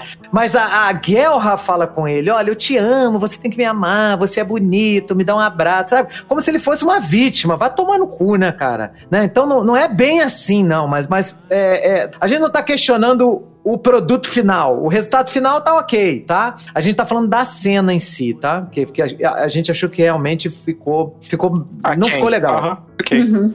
Né? É mais por aí. Agora, Rúbia, vamos, já que o assunto é polêmica, né? Eu já vi na internet, que eu não sei pra que serve rede social, né? Que nego só fala merda. Serve pra eleger o super. Eu já ouvi na internet pessoal criticando a cena da porradaria entre as mulheres, dizendo que aquela cena foi lacração. O que, que você acha disso? Quem não quer? Quem não quer? É, mas é, é claro, é claro que a galera que reclama da, da lacração vai achar ruim uma nazista apanhando, né? É claro. Eles estão se vendo ali apanhando. Aquela cena foi catártica. Qualquer pessoa normal, né, que tenha, sei lá, o mínimo de, de humanidade, achou ok ver uma nazista apanhando. Pelo amor de Deus. A cena Cara, eu a engraçadinha. Eu Ah, palma. Final de, final de Bastardos Inglórios também, mó lacração, adorei. Adorei. É, lacração eu já vi na minha vida. O que, que você achou, Rogério? Eu só achei mal feito, achei muito, muito cheio de corte, muita coisa. Não mostra bem uma cena acontecendo, né? é, eu achei, eu achei que merecia Achei meio uma bagunçado, cena. assim. Merecia um, um- um- uma câmera aberta, assim, é, um take longo, assim, pra gente ver o negócio Sim, acontecendo. cinco minutos de porradaria igual Day Live. Que tem a Agora- briga do, John, do João Nada com o, o colega dele. Cinco minutos Agora- apanhando. Esse negócio de, de lacração, eles, eles, eles tiraram a onda com o Marvel, né? Com, com o, o Ultimato, né? Porque no Ultimato tem aquela cena que se juntam as mulheres, aí eles fizeram um filme também, aquela cena com as mulheres, tem aquele slogan eh, Girls Get It Done. Só que aí nesse, nesse no, no The Boys, realmente elas se juntam e dão porrada, né? No- eu não lembro, nos Vingadores eu acho que elas, só se juntam assim e o Homem-Aranha vai-se embora com a, com a luva, né? Aí dessa vez não, elas se juntam e dão, dão porrada mesmo. Então foi, Mete foi porrada. bem É, melhor e que fica- Vingadores. É, mas por que que, por que que a pessoa reclamou de lacração? Porque os caras estavam só assistindo. Porque é, é, não, não tinha nenhum super homem ali, né? Só tinham as super mulheres. Então, assim, é claro é, que são elas só que vão só bater. super- é, exatamente. Se tem só homem batendo, é ok. Se tem só mulher batendo, é lacração. Não, e aquela cena ali, por exemplo, qual homem ia bater? No máximo o A-Train. Dos homens ali, o que ia bater nela ia ser o A-Train. Por quê? Porque ele é negro e ele se vê ameaçado por ela. Porque o Homelander concorda, né? Tanto que virou amante dela.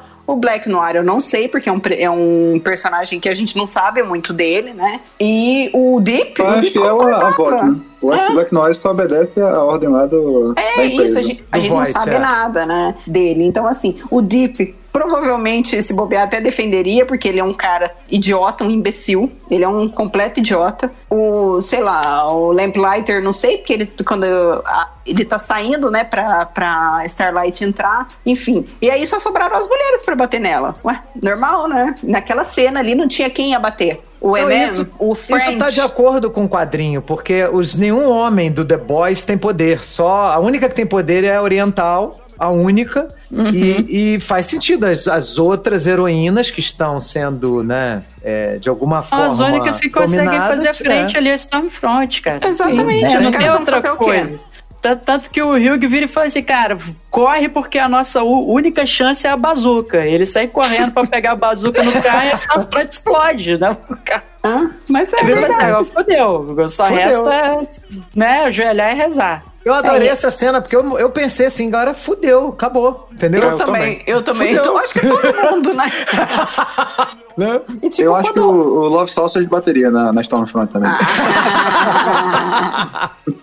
Mas ele tem um problema, porque quando o órgão tá longo, ele perde força, ele não consegue andar.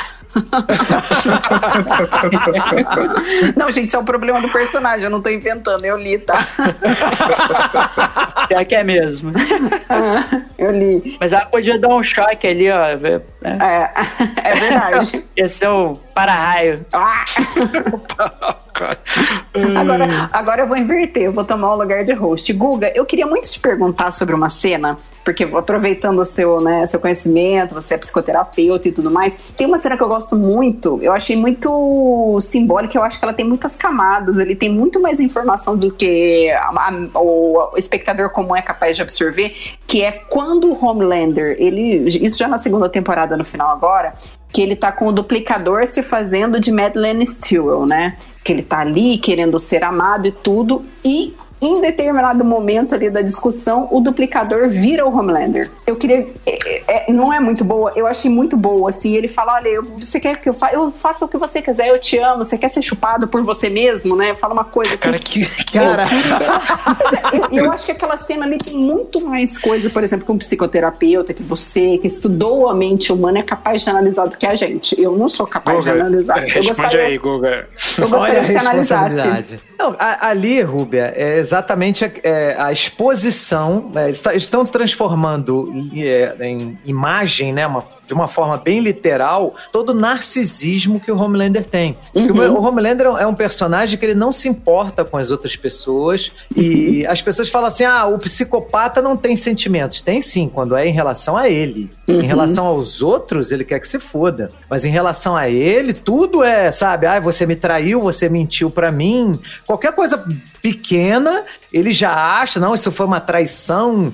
Né? Ele não quer saber a, a versão das outras pessoas, o que as outras pessoas sentem, como que bate pra elas a atitude dele. Então, aquilo é a pura essência do narcisista. Uhum. E faz todo sentido esse duplicador chegar e falar assim: porra, se você quiser, pô, olha aí que maneiro você transar com você, olha que foda, né? E ele, Porque na hora, ele, ele, ele entra em contato com aquilo, né? Porque, é, de certa forma, gera repulsa e ao mesmo tempo atração, né? É, ele não faz. A primeira feição dele, assim, não é de que tá desagradando, não. Por isso que eu Não, achei é. interessante, né? É uma mistura de sentimentos, né? Porque ele, ele de fato, é extremamente narcisista. Ele não enxerga ninguém. Não enxerga Uhum. ninguém. Tanto que todo, todas as pessoas que ele diz que ama, ele não ama porra nenhuma. Entendeu? Ele não tem nada de amor por ninguém. Ele, só ama só- si, né? Ele só valoriza aquele filho porque ele se enxerga naquele filho. Uhum. Porque se o filho não tivesse poder nenhum, ele ia falar: ah, você é um merda, você não puxou a mim, entendeu? Foda-se, né? Foda-se você. Mas como o filho dele tem poder, como ele já viu que o filho dele tem poder, e ele se enxerga naquele filho, olha, você, você sou eu, né? Você, entendeu? Então ele, ele só, ele só enxerga, que nem o Caetano falava, né? Ele só valoriza o que, o que é espelho. Uhum. É, porque essa cena eu achei muito boa. As cenas são muito boas, essas construções, assim, são É. muito boas, né? E eu gostei bastante dessa. Aquilo ali é o clássico psicopata, entendeu? É o clássico psicopata. Por isso que E, muitas Guga, você conhece alguém assim? assim que eu quero dizer. Não, tô perguntando na, tô perguntando na boa. Eu não quero que você diga nomes, mas assim, você já. Você... Pera aí, cara. Você já, já, já conviveu ou já viu é, Cara, pessoas assim? é muito difícil você identificar uma pessoa assim, a menos que você conheça há muitos anos e você conheça outras pessoas que conheça e que te dão feedbacks de outras situações. Uhum. Porque esse tipo de pessoa, eles fingem, cara. Eles são pessoas geralmente sedutoras, eles falam aquilo que é bonito, que é o que o Homelander faz quando ele tá na frente das câmeras, ele aparece com aquele sorriso, aquele olho azul e fala: Olha, tudo tem um preço, mas eu estou aqui por vocês, eu nunca menti pra vocês e não sei o quê. Sabe, é tudo muito bonito o, o, o, a- o verniz, né? O que tá por fora.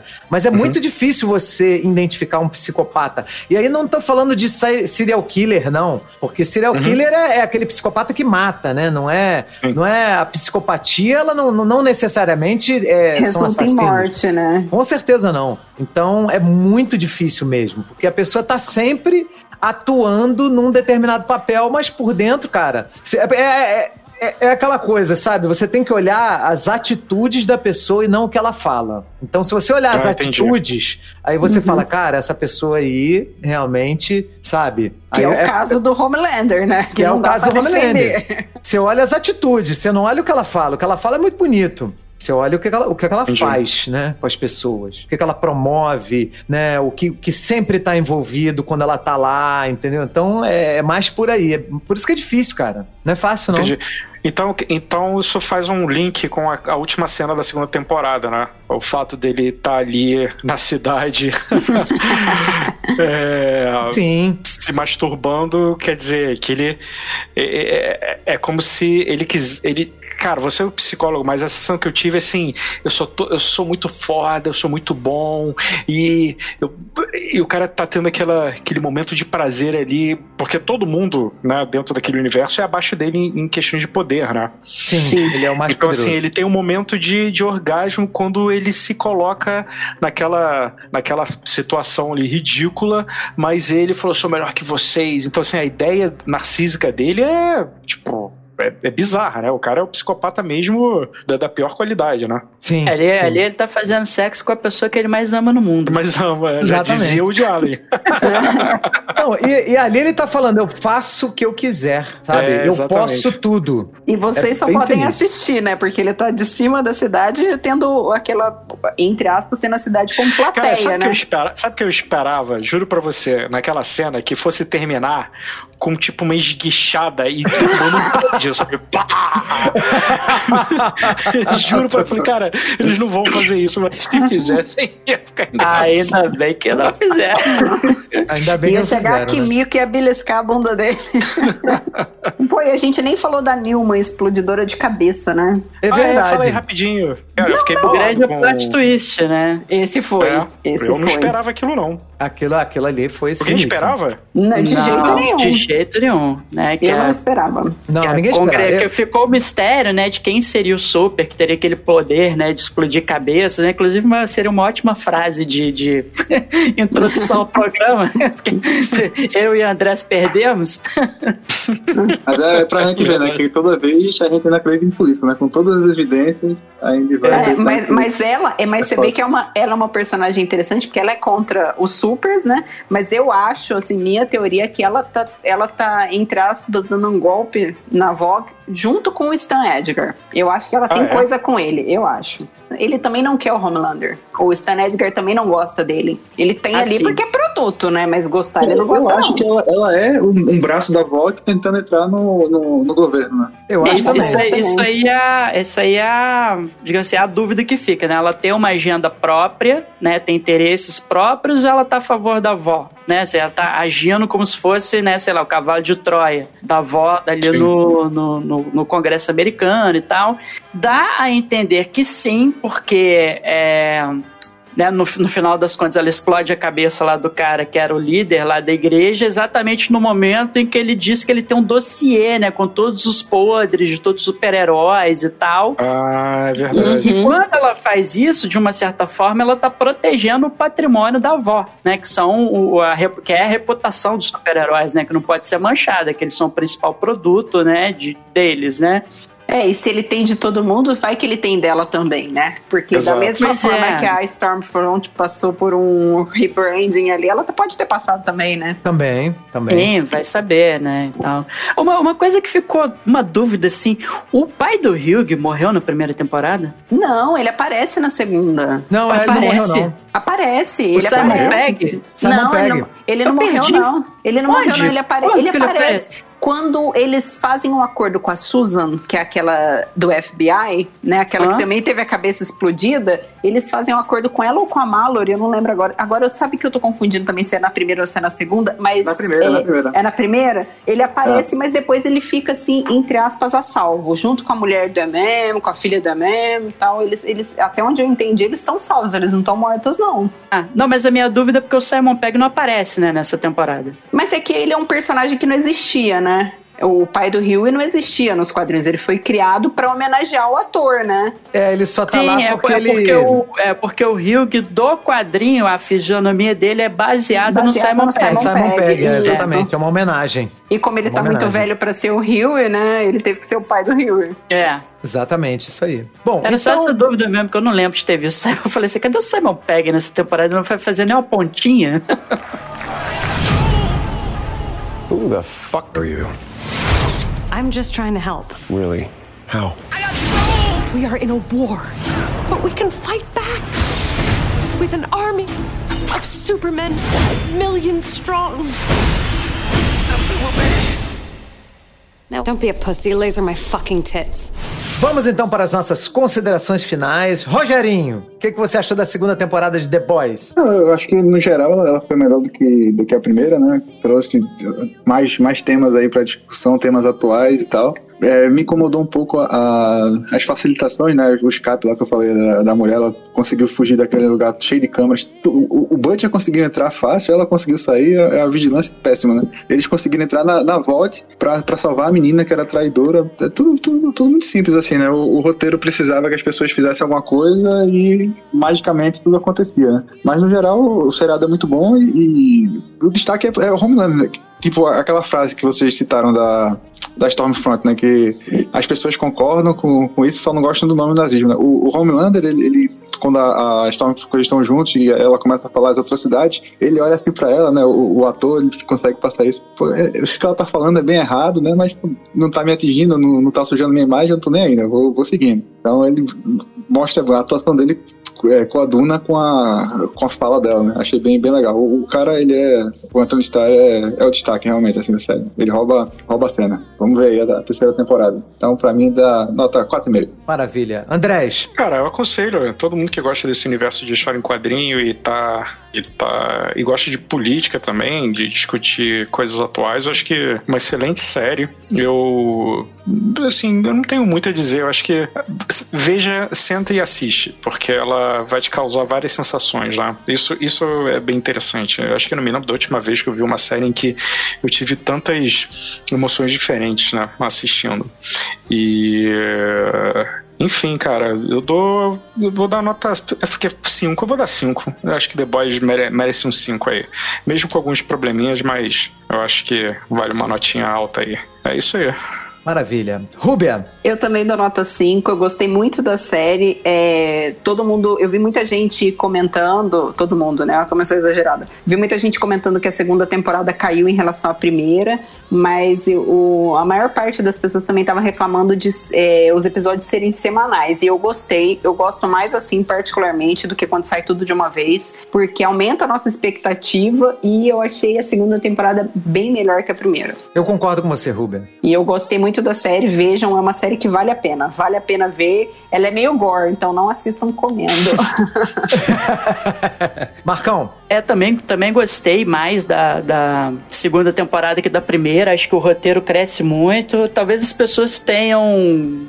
Quem gostou menos da segunda temporada, talvez tenha sido o fato da série ter mudado, né? Ela abraçou esse lado mais sério, mais político, né? Trouxe os, como o Rogerinho mencionou, né? Trouxe os temas atuais para discussão, questão do feminismo, do racismo, né? Do problema das redes sociais, da ascensão é, de, de né, movimentos é, de extrema direita, enfim, né, que estão aí na ordem do dia. É, achei, achei, cara, assim, acho que todo mundo é, elogia e está elogiando muito bem a, a, atuação do Anthony Starr, né, como Homelander, realmente ele tá espetacular, a, a atriz que faz a Stormfront também, mas eu queria chamar a atenção pro Cal Urban, cara. O Cal Urban tá fenomenal. A, a, a quantidade de, de maneirismos e trejeitos que ele cria, né, pro, pro Butcher, né, criam-se um personagem uhum. muito gostoso de você ver na tela, né, aquelas olhadas, né, ele, ele tomando chá, cara, que é naquela aquela cena tomando chá, que ele dá aquela olhadinha assim, hum, esse chá está delicioso, né, dá aquela olhada pro cara, tipo assim, se você não depuser lá no, no congresso, eu vou matar sua família toda, né, assim, tipo, e, e, ele consegue, né, trazer a, a caracterização dele tá muito boa também, de ser um cara assim, né, mano, mal cuidado, né? Cabelo atrapalhado, né? Aquela barba dele desgrenhada, né? E tal. Né, eu acho, eu, eu gostei muito, né? Se ficou todo mundo elogiando o Anthony Starr, acho que com toda razão elogiar o Anthony Starr, mas eu fiquei prestando atenção nesses maneirismos que o, que o Cal Urban foi criando pro Butcher e tal, assim. Eu acho que o Urban, assim, há muito tempo eu já acho ele um ator sensacional, espetacular, né? E, enfim, foi uma segunda temporada que me agradou muito mais que a primeira, né? Vou dar nota 4,5. Bom, eu dou nota 5 também e eu concordo com você, Marcão. O, se você for observar o trabalho do Cal Urban no Star Trek, ele está completamente diferente em termos de postura, de forma de falar, trejeitos. Cara, o Butcher realmente Ele faz aquele papel do, do cara que é reprimido, que é sofrido, que tem questões, né, familiares. A gente descobre nessa temporada que ele tem uma relação difícil com a família, né? Cara, muito maneiro, muito maneiro. Eu, eu também eu sou fã do Carl Ur- Urban, né? Ele fez também Juiz Dredd, achei sensacional o trabalho dele. Ele sempre faz um, né, papéis assim muito bons, né? E eu- o que eu acho que, que mais me chama atenção, porque eu pessoalmente eu não sou tão fã de é, programas com vísceras, com tudo explodindo, cabeça voando, braço, né? A baleia, nego enfia uma lancha né? inteira na baleia. Porra, então assim, é, é, eu, eu, achei, eu acho exagerado, tá todo mundo cagado de, de, né, de víscera de baleia. Aí eu falo assim, caraca, que exagero, né? Mas assim, eu entendo, né? Eu, né, eu acho que isso faz parte da, do, do que é o produto, mas o, o que eu acho que é muito legal nesse programa, nessa série, é você entender o que, que aquilo tá querendo te passar. E, e a gente precisa entender que não existe gente perfeita no mundo, não existe mito, não existe herói. Ninguém vai ser seu salvador, cara. A única pessoa que pode realmente melhorar o país e melhorar você é você mesmo, sabe? Assim, o que cada um pode fazer. Porque essa coisa de super, achar que os outros vão ser o seu super-herói, isso aí, cara, é o maior engano que existe. E as pessoas têm isso desde sempre, tá? Eu, quando era criança, eu vi meu avô. Meu avô, ele idolatrava o Brizola na época. Meu avô achava o Brizola o cara mais sensacional do mundo, né? Não que ele não tivesse né, é, qualidades, obviamente que tinha, mas era um homem cheio de, também de defeitos, era um ser humano. Então, assim, ninguém vai ser seu super-herói, tá? Então, se você tem um político de estimação, para com essa porra, né? E, e olha pra ele como um ser humano, e não como um herói, uma, um, né, um ser assim que tá acima do bem e do mal. Rogerinho, você tem um comentário pertinente a fazer sobre The Boys? Não, só observar o, o, o fato assim que aumentou a realidade da série é que o fato de ter as versões pornôs, né, do, do- dos heróis. Eu acho que foi um toque Lá genial vem. ali pra. Não, é só um comentário. Porque vocês falaram de velho punheteiro, mas é, É, No Atman quadrinho tem, tem a, a mãe da, da Silk Spectre, né? A primeira Silk Spectre tinha, ela tinha vários quadrinhos pornô dela e tal. Inclusive ela tinha um guardado, ela, é, a filha dela fala, pô, mas, você- mas você fica guardando isso? Ah, já é o carinho, fã fez, não sei o quê. Mas se tem uma coisa, se tem uma coisa que funciona nos Estados Unidos é a indústria da pornografia. Então, se tem super-herói, vai ter pornografia. Vai, com certeza. Eu não estou dizendo que eu concorde, tá? Não, mas é, é algo que aconteceria assim realmente, né? Nada escapa. Sim. Meu irmão, tudo na vida é sobre dinheiro e sexo. não tem jeito, não tem jeito, é dinheiro e sexo, tá? Já dizia Freud. you and you and me. No matter how they toss the dice, it had to be. The only one for me is you, So happy together. I can't see me loving but you for all my life. When you're with me, baby, the skies will be blue for all my life. Me and you, and you and me. No matter how they toss the dice, it had to be. The only one for me is you, and you for me. So happy together.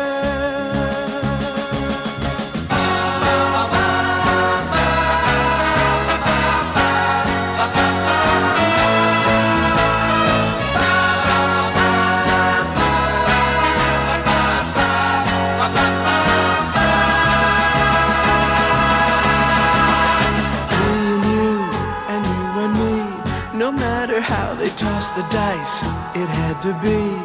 The only one for me is you, and you for me. So happy together, so happy together. And how is the weather? So happy together, we're happy together.